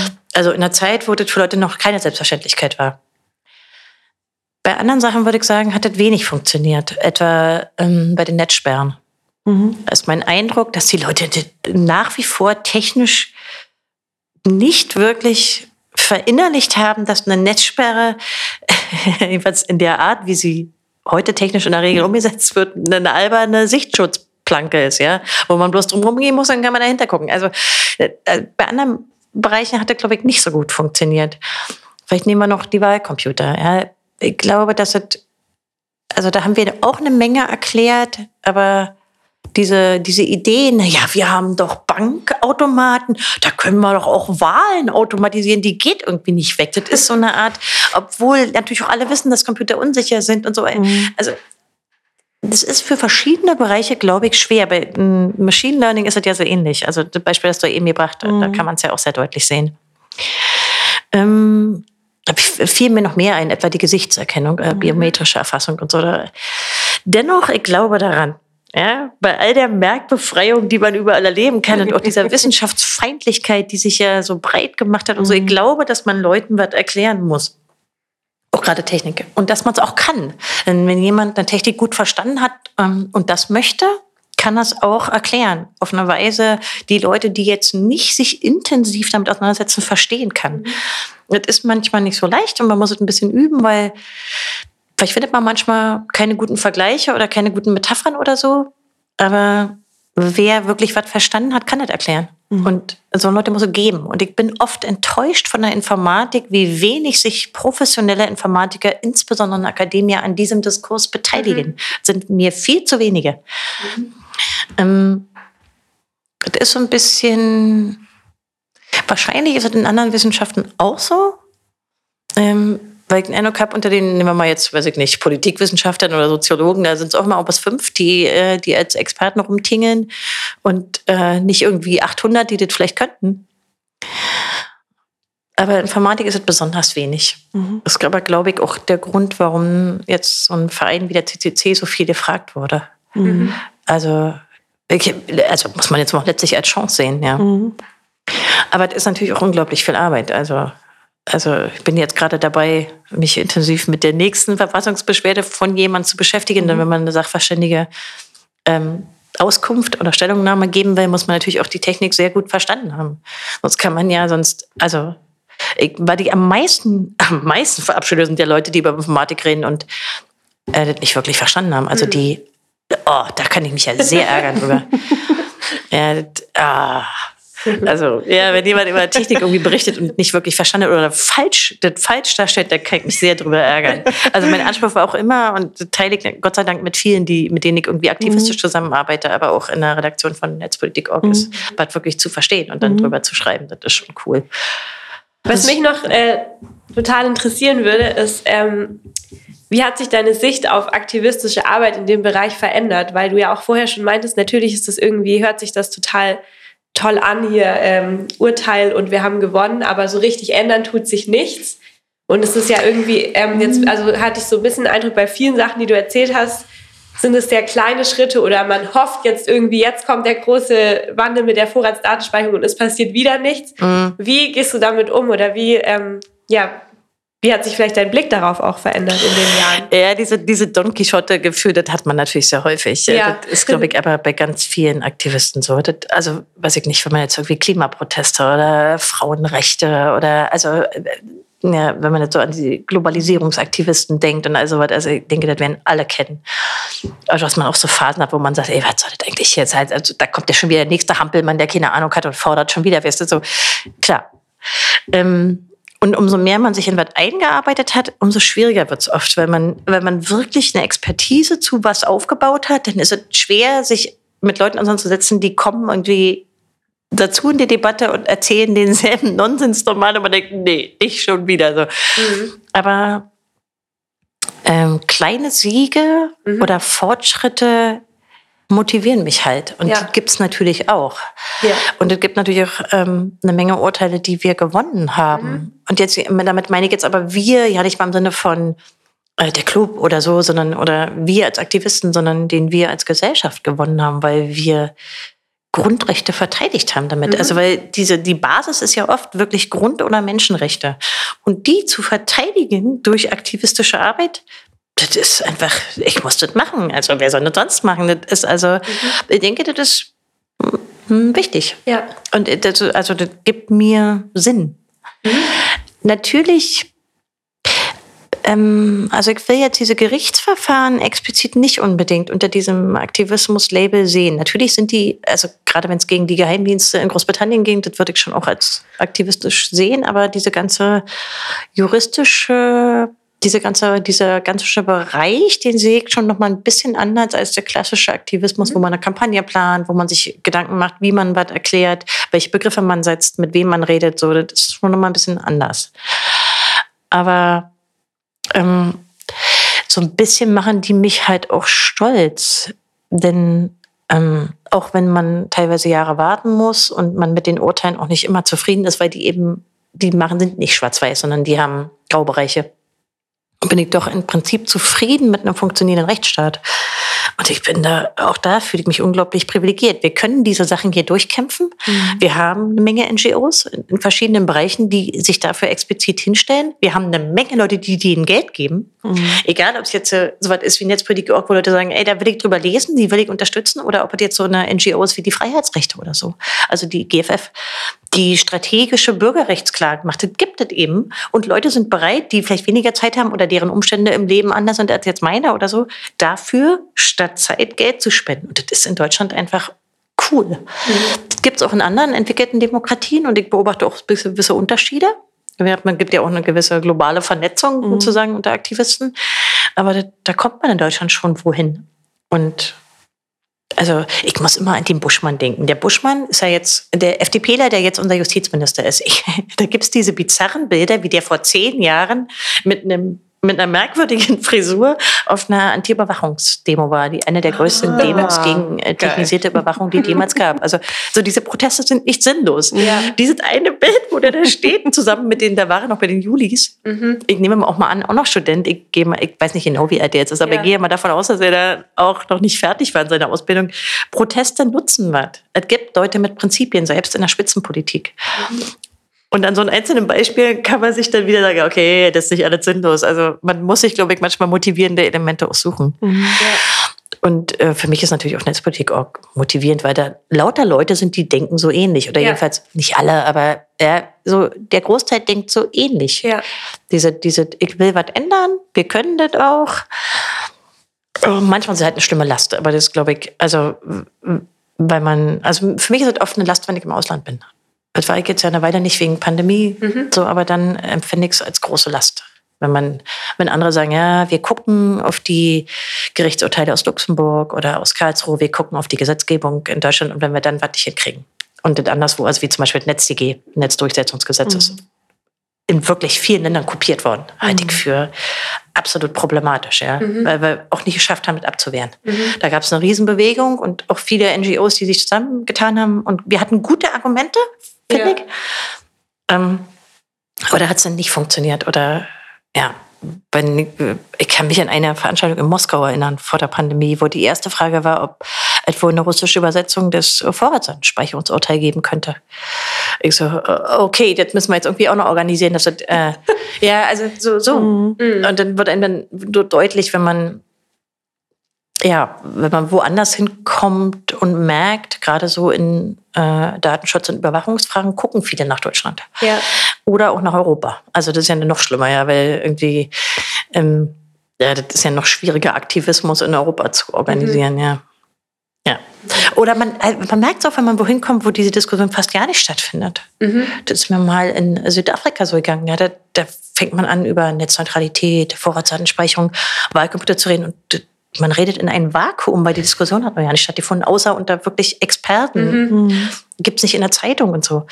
Wow, dann merkt man erstmal, wie weit wir hier sind. Ja. Mhm. Und auch mit welcher ja. Selbstverständlichkeit diese Themen mitdiskutiert mhm. werden. Selbst wenn wir die Datenschutz, Täterschutz, Hoshis mal mitrechnen, immerhin sprechen die noch aus. Also das ist eine Kategorie, in der ja. sie debattieren. Mhm. Ja, jetzt sind wir schon wieder, oh, wo bin ich jetzt wieder naja, aber also, ne, ich finde auch so ein, ein Grauzonenbeispiel war für mich auch so ein bisschen in der Corona-Pandemie, ne, die Diskussion zum Beispiel um die Luca-App. Also, wo ich sagen würde, okay, da ist zwar viel Geld sozusagen zum Fenster rausgeworfen worden und die haben da schon auch gut dran verdient. Trotzdem gab es ja sehr viel immer wieder auch äh, Widerspruch auch vom CCC und eine Einordnung. Und das war halt für mich damals auch total hilfreich, weil ich dachte, oh Gott, Pandemie, keine Ahnung, was ist jetzt richtig, was ist falsch. Ne? Und dann kommt man vielleicht, neigt man vielleicht auch dazu zu sagen, naja, wenn es Infektionen verhindert und so weiter. Aber trotzdem wurde das ja von euch auch immer wieder sehr gut auseinandergenommen, auch im Detail auseinandergenommen und trotzdem aber so, dass ich das auch irgendwie verstanden habe, ähm, ja, was daran sozusagen auch vielleicht auch Murks ist. Und das hat ja auch irgendwie, würde ich sagen, am Ende dazu geführt, dass dann die Länder die Verträge auch nicht mehr verlängert haben. Das hat halt zu lange gedauert, aber das ja, das ist halt ein ja. Beispiel von, man muss es auch wollen. Also man, mhm. man muss sich das Wissen, was aus dem Club. Das wollte ich gerade genau, sagen. Man muss sich aneignen wollen. Ja, ich finde halt in der Pandemie. bestimmte Bubble, die sich diese Informationen holt, ne? Naja, ja. nee, aber es war ja schon immer hier Tagesthemen, Ingo Zapparoni interviewt wieder irgendwie Linus und der erklärt wiederum, dass mit der Luca-App doch nicht so eine gute Idee. Also ich fand, das war schon so, hatte schon auch so Mummeltier-Momente, weil man immer dachte, so, okay, er muss es jetzt nochmal sagen und nochmal sagen und nochmal sagen. Aber ich würde es, also, weil du gerade so gesagt hast, es ist halt immer so ein Graubereich und man hat manchmal das Gefühl, man verliert ständig oder man kämpft gegen Windmühlen. Aber ich glaube, am Ende macht es halt einen Unterschied, dass es Leute gibt, die dann sagen, nee, das ist falsch aus den und den Gründen, sollte man das so nicht machen. Ähm, das sind schon auf Dauer, wenn man es immer wiederholt, manchmal auch ankommt. Mhm. So, ja, ja, macht eben einen Unterschied, wenn man so ein Statement hat vom CCC, als wenn man einen hat von einem Verband von Unternehmen oder so, also mhm. oder Interessenvertreter, mhm. die entweder ein finanzielles oder politische, äh, parteipolitisches mhm. vor allen Dingen Interesse haben. Ähm, aber es ist natürlich auch manchmal schwer, weil man sich auch nicht immer zu allem äußern kann, ja. wo man jetzt denkt, das müsste man eigentlich, da müsste man sich eigentlich jetzt mal ranmachen. Mhm. So. Also ja, der, der CCC baut natürlich da einfach eine gewissen Reputation, die über Jahrzehnte entstanden ist, auf. Ja, mhm. das ist glaube ich ein, ja auch schon ein bisschen einmalig in Deutschland. Wir haben natürlich aber auch andere nenne ich es jetzt mal, Institutionen, die, also ich nenne es mal zum Beispiel die Verbraucherschutzzentralen oder Reporter oder Grenzen oder so, wir haben natürlich eine Menge davon in Deutschland. Und ich glaube, diese, dieses Ökosystem der Zivilgesellschaft mhm. und wie die sich auch so ein bisschen gegenseitig äh, hilft, die öffentliche Meinung zu beeinflussen im Sinne von einer Faktenorientiertheit. Bei uns ist es eben auf Technik, aber ich finde da ja, da, da sind wir hier ganz gut aufgestellt. Trotzdem besorgt mich diese also der größer werdende Anteil von Leuten, die einfach komplett ignorant gegenüber Fakten ist. Mhm. Also mhm. bei Technik hast du das ja oft ganz gut, du kannst ja ganz gut trennen, was ist Fakt und was ist nicht bei der Technologie, wenn du so erklärst, mhm. so, ja. Aber diese, diese, der, dieser wachsende Ignoranzboden macht mir schon Sorgen. Auch in, auf, in ganz anderen Gebieten. Ja, ja, na klar. Ja, ja. Also ich weiß ja immer nicht, wie das in anderen Bereichen ist. Ja, das haben wir in der Pandemie, glaube ich, alle gelernt. Ja, diese Hobby Epidemiologen, ne, die, also die immer alle besser wissen, da, da muss man sich ja auch selber frei machen. Ja? Mhm. Nur weil man sich jetzt mal drei Studien durchgelesen hat oder, oder vielleicht auch mal einen Wissenschaftsartikel zu, ist man auch lange kein Experte. Aber das ist natürlich bei Technik was anderes. Wenn man eine bestimmte Technik äh, mich damit intensiv beschäftigt habe, dann bin ich ja der Experte. Mhm. Aber ich weiß jetzt nicht, wie schlimm das in anderen Bereichen mit dieser Feindlichkeit gegenüber echten Fakten ist. Mhm. Und auch der absichtlichen äh, Ignoranz dieser Fakten. Mhm. Im Politischen hat man das ja oft, dass mhm. auch wenn längst klar ist, wird das ja trotzdem manchmal das Argument wiederholt. Ja, das ist ne, schwierig. Weiß ich nicht, ähm, ob das nur so gefühlt ist oder ob dieser Anteil von Ignoranten wirklich größer geworden ist oder ob die, ob die nur sichtbarer werden. Ich weiß es nicht. Äh, also, aber ich denke, macht natürlich auch, also klar, das ist ja sicherlich auch so ein gewisser Trump-Effekt, wie man immer sagt, ja, also weiß ich nicht, ob der in Europa so stark wird, weiß nicht. Ich fürchte mich eigentlich natürlich vor sowas. Mhm. Aber ja, wer weiß, vielleicht hat ja die Unterfinanzierung, die chronische der Wissenschaft damit auch was zu tun. Ja, ja, um die Themen gleich mal alle ja, zusammen genau, zu alles zusammen Also wir äh, hört, es ist heute sehr politisch. ähm, ja, also ja, die Informatik, aber auch wirklich in einem, äh, die, die, da entscheiden sich viele politische Sachen. Ja. Jetzt könnten wir auch noch irgendwie die ganzen, ähm, ja, nennen das jetzt mal Defizite bei der Verwaltungsdigitalisierung, da könnte man ja auch tausend andere Bereiche, wir haben jetzt immer nur bestimmte rausgenommen, aber mhm. das, das kann ich ja aufzählen, da wäre ich ja bis morgen nicht fertig. wir wollen noch zu einem äh, äh, okay, okay. Vielleicht wären es auch noch mehrere, aber ja, wir fangen mehr. mal da an. Und zwar ging es bei deiner Dissertation ja um äh, elektronische Wahlhelfer in der Demokratie. Du hattest es vorher schon mal kurz angesprochen. Mhm. Willst du dazu einfach noch paar Sätze sagen? Wie kamst du dazu? Und ähm, genau, was, zu was äh, hast du äh, genau geforscht? Also äh, wie ich dazu kam, weiß ich ziemlich genau, weil es eine Verbindung nach Holland gab und in den Niederlanden ähm, also eine, eine Hacker-Verbindung quasi, also Leute, die äh, Hacker, die, die kannte aus, äh, aus den Niederlanden. Und in den Niederlanden war die Benutzung von Wahlcomputern weit verbreitet, mhm. also in fast allen äh, Wahlkreisen. Und äh, da gab es einfach auch einen Hack. Sozusagen, damit fing es mal an. Ähm, jemand hat sozusagen aus der Hacker-Community diese Wahlcomputer in die Finger bekommen, physisch, mhm. und hatte sie einfach mal angesehen. Also das waren schon Computer, die in einem ähm, externen Ort standen. Man hat es nicht zu Hause online gewählt. Nee, nee. ja. also, also ja, nur um das hier richtig einzuordnen. Nee, ja, das so waren, die waren auch nicht vernetzt, aber das waren ja. natürlich Computer, die mhm. sahen nicht unbedingt so aus, sind so eine 35 äh, Kilo schweren Geräte, die man so aufklappt. Ja, die, also die hatten eher so die Anmutung von irgendwie so, hätte auch Mechanik drin sein können, aber war schon Elektronik. Mhm. Ähm, und ja, also begonnen hat es eigentlich mal damit, dass ich äh, in der Uni diese nicht, ich konnte keinen haben. Also wir haben die Hersteller gefragt, ah. und ich hätte gerne einen, also wir haben da auch überlegt, ob wir da ein Seminar machen oder so zu, hätte man ja mit mhm. Informatikstudenten machen können, Software und Hardware angucken und so. Wir haben keine gekriegt und wir so, hä, wieso nicht? Also so fing das mal an. Okay. Und da, dazu kam der Hack. Also zu, ähm, zu gucken, was kann man an diesen Geräten manipulieren und wie auffällig ist er, wie schnell ist er zu machen. Und der hat man letztlich einen 59-Sekunden-Film, in dem die, die Software ausgetauscht wurde. Das ist fix. Aber es war trotzdem jetzt erstmal noch ein äh, holländischer Fall. Und äh, so wirklich groß ist es geworden und in der Zeit dann auch zu meinem akademischen Forschungsthema, als es äh, hier politisch wurde. Nämlich ähm, ja, als es die erste Verfassungsbeschwerde gab. Es gab aber in Deutschland nur sehr wenige Wahlkreise, die eingesetzt haben. Ungefähr eine Million Stimmen wurden damit abgegeben, was vergleichsweise wenig ist. Und ja, das Gericht äh, hat mich da als Sachverständige dann angefragt. Und das war das erste Mal, dass ich sozusagen auch eine schriftliche Stellungnahme mhm. abgegeben habe, zusammen ähm, mit, mit zwei anderen Hackern.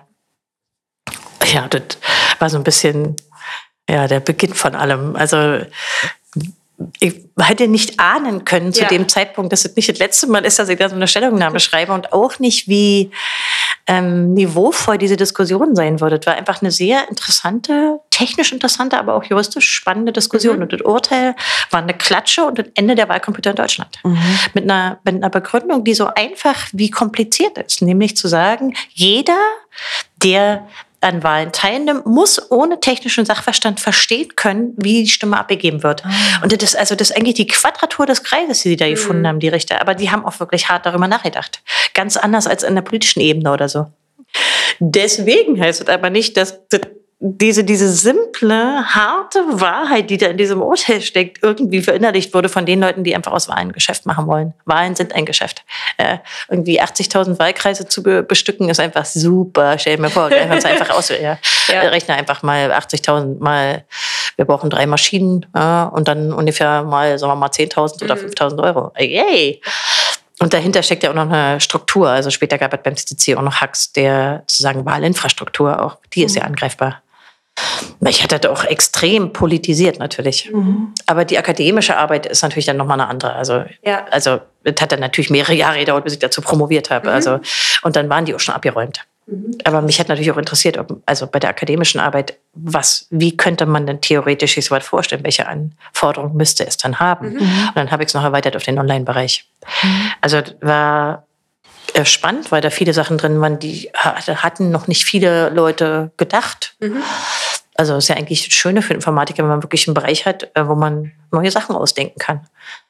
Ähm, aber auch gro groben Unsinn verwerfen kann, der ja da auch im Spiel war, weißt du so. Mhm. Und wurde dir auch das Herz der Demokratie berührt. Ich, mich hatte auch, ähm, also ich fand, finde es schon faszinierend, wie wenig Techniken so stark in eine Gesellschaft eingreifen können. Mhm.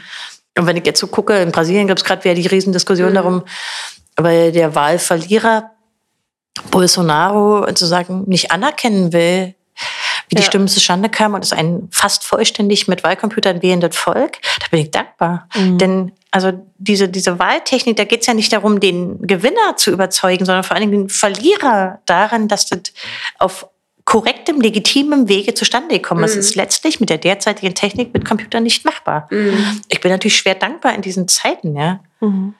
Auch wo es sehr knappe Wahlen gab, wenn ich mir so Europa angucke, äh, naja, also der, mich lässt es auch nicht los. Das ist ja. auch immer noch ein Thema für mich. Also ich versuche auch sozusagen up to date zu bleiben, aber das ist natürlich für Deutschland kein großes Thema, einfach weil wir keinerlei Gesetzgebung haben, die den ja. Einsatz erlauben würden. Mhm. Denn damals, also die, äh, das entsprechende Gesetz an der Stelle ist rechtswidrig und wurde sozusagen, also verfassungswidrig. Was krass, wie man das dann doch mit einem, mit einem so einem Urteil so ab räumen kann und dann ja. wirklich auch Weichen stellt. Also es war auch ein guter Zeitpunkt. So, also ganz genau, schnell. So Ding, also es war interessant, äh, ja. weil die haben was gemacht. Ich, ich, kannte ja die Prozedere in Karlsruhe noch nicht. Ich wusste nicht, wie das läuft. Und mhm. Ähm, man kann aber zu dem Urteil hinfahren und sich vorlesen lassen. Mhm. Quasi. Da gibt es richtig eine Urteilsverkündung mhm. im Wortsinn. Und was die gemacht haben, bevor sie das Urteil verkündet, war, dass der damalige Vorsitzende des Senats sich die Zeit genommen hat, noch äh, eine Vorbemerkung zu machen, die ich wirklich interessant fand, denn der hat als erstes mal gesagt, ich bin kein Technikfeind, Freunde hier. Ja, die, die wollten eine Vorbemerkung voranstellen, dass sie nicht etwa gegen eine Technik an sich seien. Das fand ich mhm. bemerkenswert, also mhm. politisch bemerkenswert, weil sie ein, einfach ein sehr gut durchdachtes, tolles Urteil hatten, ja, aber sich trotzdem genötigt gefühlt haben zu sagen, hey, aber Technikfeinde sind wir nicht. Mhm. What? Also, das habe ich zu dem Zeitpunkt nicht so begriffen, aber so nach mir dachte ich, wieso in aller Welt machen die das. Mhm. Hätten sie auch nicht müssen. Mhm. Ja, spannend. Aber sag mal, ähm, wie muss ich mir das vorstellen, wenn man zu so einer Stellungnahme aufgefordert wird? Kriegt man dann so einen Brief? Wird mhm. man angerufen? Ja. Ist das verpflichtend? Kann man sagen, nee, ich habe keinen Bock drauf? Kriegt man erklärt, wie, das, wie man das machen muss? Also, weil ich stelle mir das schon als so einen sehr durchformalisierten Prozess. Also, da gibt es ja wahrscheinlich irgendwie Regeln, wie man das macht, oder? Ähm, wir kannten diese Regeln nicht. Also, mhm. ich hatte vorher auch noch nie mit dem Verfassungsgericht zu tun. Also, da kommt ein dicker Brief ähm, weil, also damals war halt noch alles komplett Papier, das ist so mhm. sechs Zentimeter Brief und so, weil die Beschwerdeschriften, aber auch die Antworten mhm. ähm, und so, da ist halt alle drin. Das mhm. muss man dann lesen. Und dann hat man in der Regel auch ähm, na, so eine Art Fragenkatalog. Das kann, können vier Fragen sein, aber auch zwölf oder so, die gerne geklärt werden. Und ich mache ja keine juristische Stellungnahme, sondern eine technische. Man will da was erklären. Und äh, warum sich das Gericht an den CCC gewandt hat, war eigentlich eine simple Tatsache. Es hatte niemand sonst Wahlcomputer, weil dieser Hersteller ja versucht hat zu unterbinden, mhm. dass irgendjemand daran forscht. Also eine Form von Security by Obscurity. Also zu mhm. sagen, wir wissen nichts über die Technik, deswegen können wir keine Sicherheitsaussagen machen. Ähm, es war aber nur öffentlich weiterhin bekannt, dass wir einen hatten. Ähm, ähm, aber wir haben uns natürlich dann auch recht praktisch dran gemacht zu gucken, was kann man da noch haken. Also die Stellungnahme ging weit über das hinaus, was da damals öffentlich bekannt war dazu. Äh, was wir damals noch nicht wussten, ist, die Gericht hatte sich aber auch einen besorgt. Die oh. haben sozusagen ah, das geschafft. Ja, das wussten wir nicht damals. Krass. Gericht hatte einen, ja. Also im Nachhinein haben wir eine Menge davon erstanden, weil natürlich äh, die Gemeinden hatten ja letztlich den Nachteil davon und viele waren auch ziemlich sauer auf den CCC. Okay. Mhm. Aber die hatten die entweder gemietet oder gekauft und hohe Kosten und konnten mhm. die nicht mehr verwenden. Ja. Aber ein paar davon haben die dann später vertickt. Manche wollten die uns auch nicht verkaufen und so, aber ja, also wer jetzt noch, ich habe, also sind noch welche da, wenn Hast jemand. Noch welche übrig? Falls ja. jemand Angebot. Also es war natürlich dann Elektroschrott, teurer Elektroschrott, ja, da haben die Gemeinden wirklich viel Geld für bezahlt. Ja. Also, also da hängt viel auch dran, auch politisches Erpressungspotenzial. In Holland war das so, dass der mhm. Hersteller der Software irgendwann zu der holländischen Regierung gesagt hat, Entschuldigung, äh, Sie haben noch eine Wahl anstehen. Wir machen die Software. Wollen Sie uns nicht vielleicht ein bisschen entgegenkommen? Also so richtig Erpressungspotenzial. Die, das wurde später durch eine Informationsfreiheitsanfrage auch öffentlich. Wie dreist sich dieser Softwarehersteller sozusagen versucht hat, die holländische Regierung zu erpressen. Ja. What the fuck? Ja. Ja, also, und die, da ist eine Menge drin, was man jetzt, also wenn man anfängt, sich damit zu beschäftigen, ist ja immer, das ist auch so, man zieht, sieht dann wieder viele Ebenen. Also die Abhängigkeiten Mhm. sind natürlich dann groß. Ja. Mich erinnert das gerade an diesen Fall mit diesen äh, Kartenlesegeräten von bei Ärztinnen und äh, dass die Gematik jetzt eigentlich keine Möglichkeit hat, die zu updaten und die ausgetauscht werden müssen. Das, äh, die haben da auch die ähm, Kartenhersteller, also die Gerätehersteller haben da auf jeden Fall auch eine sehr große Macht auf einmal. Sie werden es offenbar, also diese 300 Hack. oder 400 gerade Millionen, die Zahlen gehen ja auseinander, Ja. Ähm, die werden wir wohl den Krankenkassenbeitragszahlern Ja. in den gesetzlichen nicht aufbürden müssen. Sieht ja so aus, als wenn Genau. die Gematik danach gibt. Es gab ja jetzt, da gab es auch den Hack, ne? wo gezeigt wurde, dass das, äh, das war sehr spannend. Ja, dass es so einfach ist. Dass Ja, es ja. eigentlich schon, schon viel einfacher gehen würde. Und viel Genau, aber ein Hersteller ja. weigert sich ja, das Ja. äh, Update zu machen. man muss immer sehen, dass der, der Club das einmal technisch macht. Aber die Frage ist auch, was hängt man da dran? Ja. Also, welche politischen Forderungen? Genau, ja. Und bei der Gematik ist es ja besonders schwer. Ja, das ist ja offenbar, also auch Verein, der schwer mit Inkompetenzen zu tun hat. Es ist ja äh, faszinierend zu beobachten über die Jahre, auch wie viel Milliarden, ich Ja. meine nicht Millionen, das muss man sich mal überlegen, ja. Kann man sich wieder umrechnen in Lehrkräfte an Universitäten. Dieser Verein da versenkt hat. Unglaublich. Mhm. Es ist ein äh, äh, und auch mit welcher Dreistigkeit die sich in die Öffentlichkeit stellen und Falschaussagen machen und sich auch nicht schämen, wenn sie die korrigieren müssen. Das ist ja, das ist ja Versagen auf industriellem Level, ja. Und- Aber das, verursacht Kosten für uns alle. Und zwar nicht im Millionenbereich, im Milliardenbereich Ja. mittlerweile, weil wir reden ja jetzt über einen langen Zeitraum, die, die technischen Unsinn produzieren. Ja. Unglaublich. Ich musste das immer umrechnen in Hochschullehrer oder, oder, oder, oder Kita-Erzieher. Ist mir ganz Wurst. Ja. Oder wegen meiner auch in eine neue Straßenbahnlinie. Ich, ich finde das, oh, ich weiß, ah. Naja, also ihr seht, da kommt auch Motivation her. Ja. Also sich so gegen Ungerechtigkeiten Ja. zu stellen und die Faust zu recken, finde ich schon wichtig. Einer muss es auch mal sagen, ja. Ja. Naja. Aber hier in dem Fall, hey, und das ist auch mal eine Erfolgsgeschichte. Sieht ja durchaus so aus, als wenn äh, zumindest in einigen Bereichen gewirkt hat. Ah. naja. Ähm, genau, du hast vorhin schon gesagt, du hast auch immer schon gerne geschrieben. Ähm, du hast auch eine ganze Reihe von Büchern geschrieben oder mitgeschrieben. Ähm, wir haben so schöne Titel wie Arbeitsfrei, eine Entdeckungsreise zu den Maschinen, die uns ersetzen. Frank Rieger, Per Anhalter durch die Turing-Galaxis, Picknick mit Cyborgs oder auch Datenfresser. Und ähm, ich habe mich gefragt, ich habe mich zwei Sachen gefragt. Einmal habe ich mich gefragt, ob du am liebsten schreibst, sprichst oder hackst. Und die zweite Frage, die ich mir gestellt habe, war, ob du eigentlich ein, Lieblingsbuch hast, von denen, also nicht nur von denen, die ich, aber von denen, die du bisher so geschrieben oder mitgeschrieben hast. Gibt es da eins, das dir besonders am Herzen liegt? Na, ich glaube, bei den Büchern, ich fange mal hinten an, bei den Mhm. Büchern, es ist oft das letzte Buch, was, an dem man am meisten hängt. Mhm. Ähm, weil Bücher veralten. Ja. Also ähm, eine lange Zeit hätte ich wahrscheinlich gesagt, das ist ein Datenfresserbuch, weil ich da viel drunter geschrieben habe, was ich schon lange mal schreiben wollte und weil ähm, damals äh, auch einen großen politischen Streit darum gab, den, den, den, den wir mit dem Buch mitformen konnten. Aber Inhalte veralten einfach, das ist jetzt über zehn Jahre her und ähm, ich würde es heute auch anders schreiben. Also, weil sich einfach dieser ganze Überwachungskapitalismus, diese, dieser ganze Bereich hat sich verändert. Ähm, für mich ist das Cyberwar-Buch das letzte natürlich, ähm, also für mich ist es eine sehr passende Kombination aus Technik und Politik und Erklärbär. Ich fand das sehr wichtig und da hängt bei mir auch viel Herzblut drin. Aber äh, ich habe nicht wirklich so, ja, ich könnte jetzt nicht sagen, irgendein Lieblingsbuch oder sowas haben. Denn man schreibt die ja nicht für sich, sondern weil man, weil man glaubt, dass man A, was mitzuteilen hat und B, auch gerne an der politischen Meinungsbildung mitwirken will. Mhm. So. Ähm, ja, weiß nicht. Also äh, ich, es wird demnächst noch ein Buch kommen, wo jetzt natürlich gerade mein Herz dran hängt, äh, ähm, weil ich mich da auch schon viele Jahre mit beschäftige, weil ich in der Arbeitsgruppe für Ethik und Informatik bin, schon lange. Und weil wir äh, jetzt ein Buch rausbringen mit den ganzen Fallbeispielen. Weil wir so Fallbeispiele schreiben, wie man ethische Probleme der Informatik mit Schülern und Studenten debattieren kann. Und diese Fallbeispiele, äh, also natürlich auch mit Erwachsenen, teilweise sogar auch mit Kindern, wenn man möchte. Aber Ja. da, da hängt bei mir viel dran. Also insofern wäre die Antwort eher ein kommende Buch. Aber ich glaube, das ist immer so, dass man an dem was noch Mhm. Wahrscheinlich, kommt, was man gerade arbeitet. ja. Genau. Ja. Ähm, mir liegt da einfach viel dran, weil diese Art, ähm, also wenn man so so Fallszenarien hat, also so kurze Fallszenarien, ja, man beschreibt so einen Fall, da kann man wunderbar dran debattieren. Und da kann man so ethische Fragen, die an Technik so oft dranhängen, so schön irgendwie so greifbar machen. Und da, deswegen, also ich finde immer das neue Buch, glaube ich, das coolste, weiß nicht. Also, Ist doch gut. ja. Vielleicht wird das jetzt nicht irgendwie gerecht, äh, weiß nicht. Also, ich, Ich glaube, die älteren Bücher werden es dir wahrscheinlich verzeihen. Ja, ich hatte auch immer, äh, ich hatte immer Co-Autoren, Ja. außer bei der Dissertation. Mhm. Also ich, äh, ich habe die auch gerne geschrieben, war mir auch ein großes Anliegen Ja. und so. Aber ähm, für mich waren alle Buchprojekte auch immer mit viel Dialog und, und so zusammen Nachdenken verbunden, was ich auch wichtig finde. Ja. Mhm. Also ich habe überhaupt, also das, das, das durchzieht übrigens mein Arbeitsleben auch total.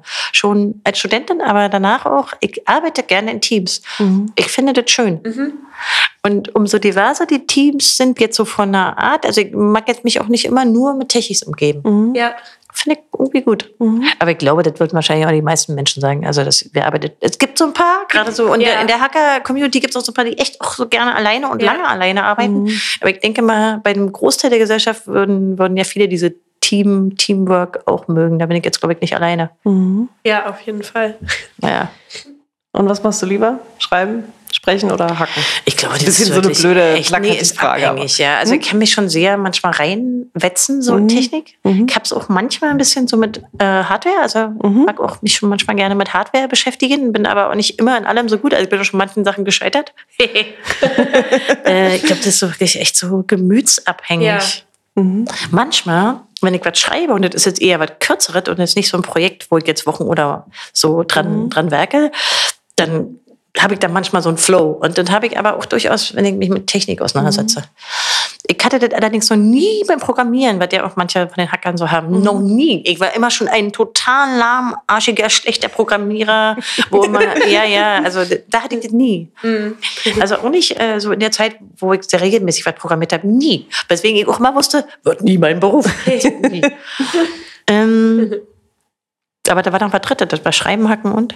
Sprechen. Sprechen. Weil du auch Podcasts machst und Ach so, scheint dir auch zu liegen. Ich, Sprecherin äh, zu erzählen, ja. Naja, also, hm, das wäre der Sprechen. Ja, Sprechen habe ich jetzt ja nicht in dieselbe Kategorie. Also, ich, Obwohl, das stimmt ja, genau, als Sprecherin. Also es ist ja auch irgendwie auf eine Art, ne, eine Art, ja. ja, also, oh. Macht man Ja, halt. das macht man halt. fällt, glaube ich, in eine andere Kategorie. Okay. Jetzt ist immer so, ich vermisse manchmal Lehre. Ich habe das immer gerne jemand, insbesondere die, die, die, die, also so Seminare und so, wo das dialogisch ist, wo man, also das vermisse ich manchmal, das würde ich äh, manchmal gerne machen, das habe ich jetzt in der Pandemie gar nicht mehr gemacht. Okay. Und ich möchte nie mehr möglichst ganz wenig in Computer sprechen. Und diese so Online-Veranstaltungen, jetzt geht ja. Ja. weiß ich jetzt auch den meisten so, oh, das habe ich so über. es gibt Ausnahmen, also mittlerweile gibt es ja auch so Online-Formate, die wirklich dialogisch sind. So. Ja. Da habe ich jetzt auch ein paar tolle Sachen erlebt, aber die meisten sind in Bildschirm sprechen. Ah, schlimm. Ja.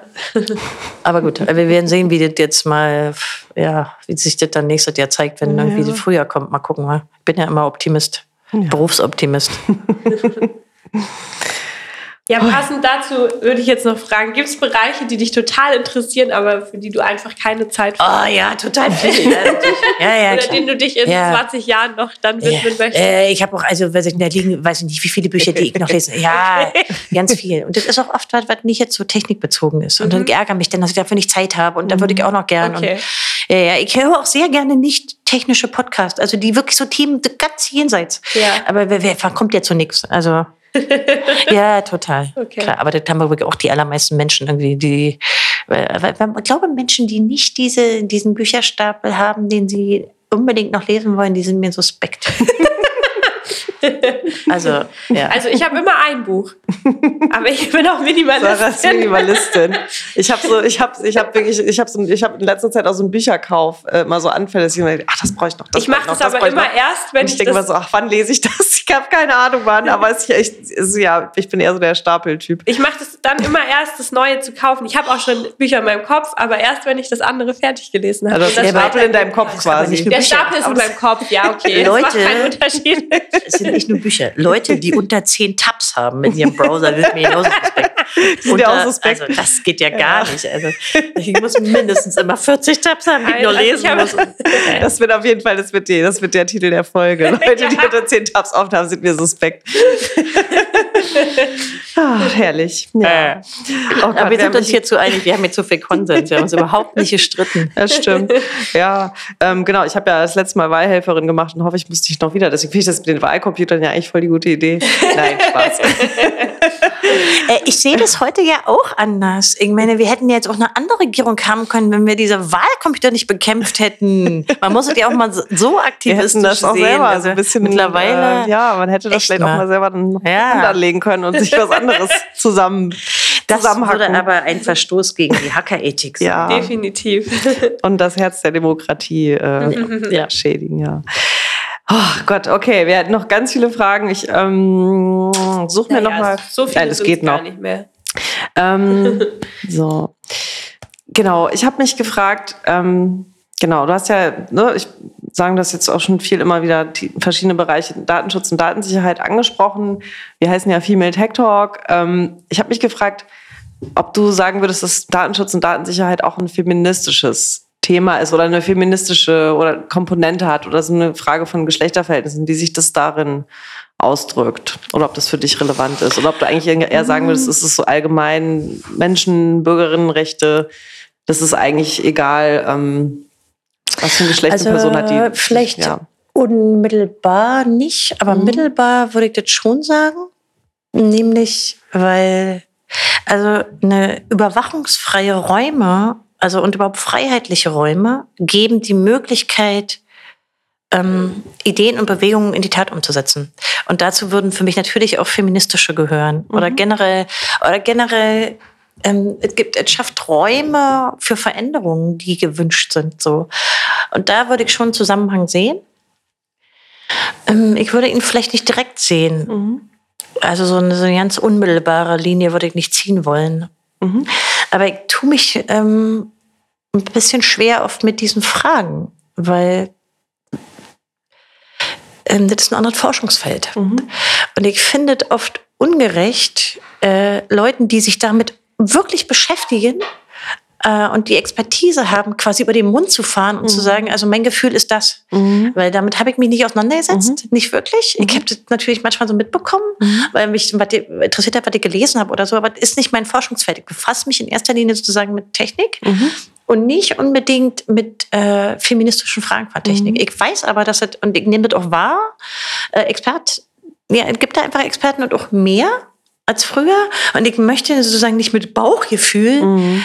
Ähm, äh, damit unterminiert man ja auch ein bisschen dieses Expertentum. Mhm. Und da, deshalb tue ich mich damit immer schwer. Mhm. Ich glaube aber prinzipiell, dass so eine freiheitlichen, überwachungsfreien Räume auf jeden Fall für, für Bewegungen, auch progressive Bewegungen, ein gewisser Enabler sind. Mhm. Manche von so sozialen Bewegungen, die jetzt nicht unbedingt mit Feminismus zu tun haben oder so ähm, mir ist es aber öfter passiert, so bei, bei Klimaaktivisten oder auch so äh, Nachhaltigkeitsbewegungen, die hören das nicht so gern. Mhm. Weil es sich so ein bisschen anhört wie, mh, mm, die Technik ist auch ein bisschen unsere Basis geworden. Und ähm, also technische Repression zum Beispiel und so, das, so, so richtig gerne habe ich diesen Diskurs nicht geführt gesehen. Mhm. Leider. Mhm. Also weiß nicht, Genau, aber ich tue mich auch schwer, mich dazu zu sagen, sachverständig zu äußern, weil mhm. ähm, das nicht so richtig meine Expertise ist. Ich glaube aber, dass es eine wachsende gibt, mhm. die sich mit diesen Fragen beschäftigt. Mhm. Und die muss man, finde ich, dann auch zur Rate ziehen. Für mich ist es eine gewisse Leerstelle, glaube ich. Also es gibt so ähm, ich glaube, ich habe mich damit nicht genügend beschäftigt, wie ich vielleicht hätte müssen und wie manche auch erwartet haben von mir. Das ist aber eine Erwartungshaltung, die ich auch gerade explizit als Frau zurückweise. Mhm. Äh, das habe mich da auch im Club oft gegen gewehrt. Äh, ich wollte nie sozusagen die sein, die denn diese Fragen beantwortet. Weil ich sozusagen in, etwa im Sprecherteam die einzige Frau bin, hatte ich keinen Bock drauf. Ich, weil nicht meine Themen, ja. Ja. Ähm, ich habe das auch teilweise brüsk, brüsk zurückgewiesen in den letzten Jahren. Ich sehe es aber heute ein bisschen milder, weil ich Verständnis habe dafür, warum Leute das machen. Mhm. Also warum sie gerade mich nach so einen Fragen fragen. Mhm. Und ich sehe, also ich habe das eine Zeit als Herabsetzung empfunden, nach dem Motto, also aha, ihr fragt mich jetzt nach diesen, oh, hier der Femi Gender Team und die, ähm, die anderen fragt ja nach Technik, aber das sehe ich heute nicht mehr so. Mhm.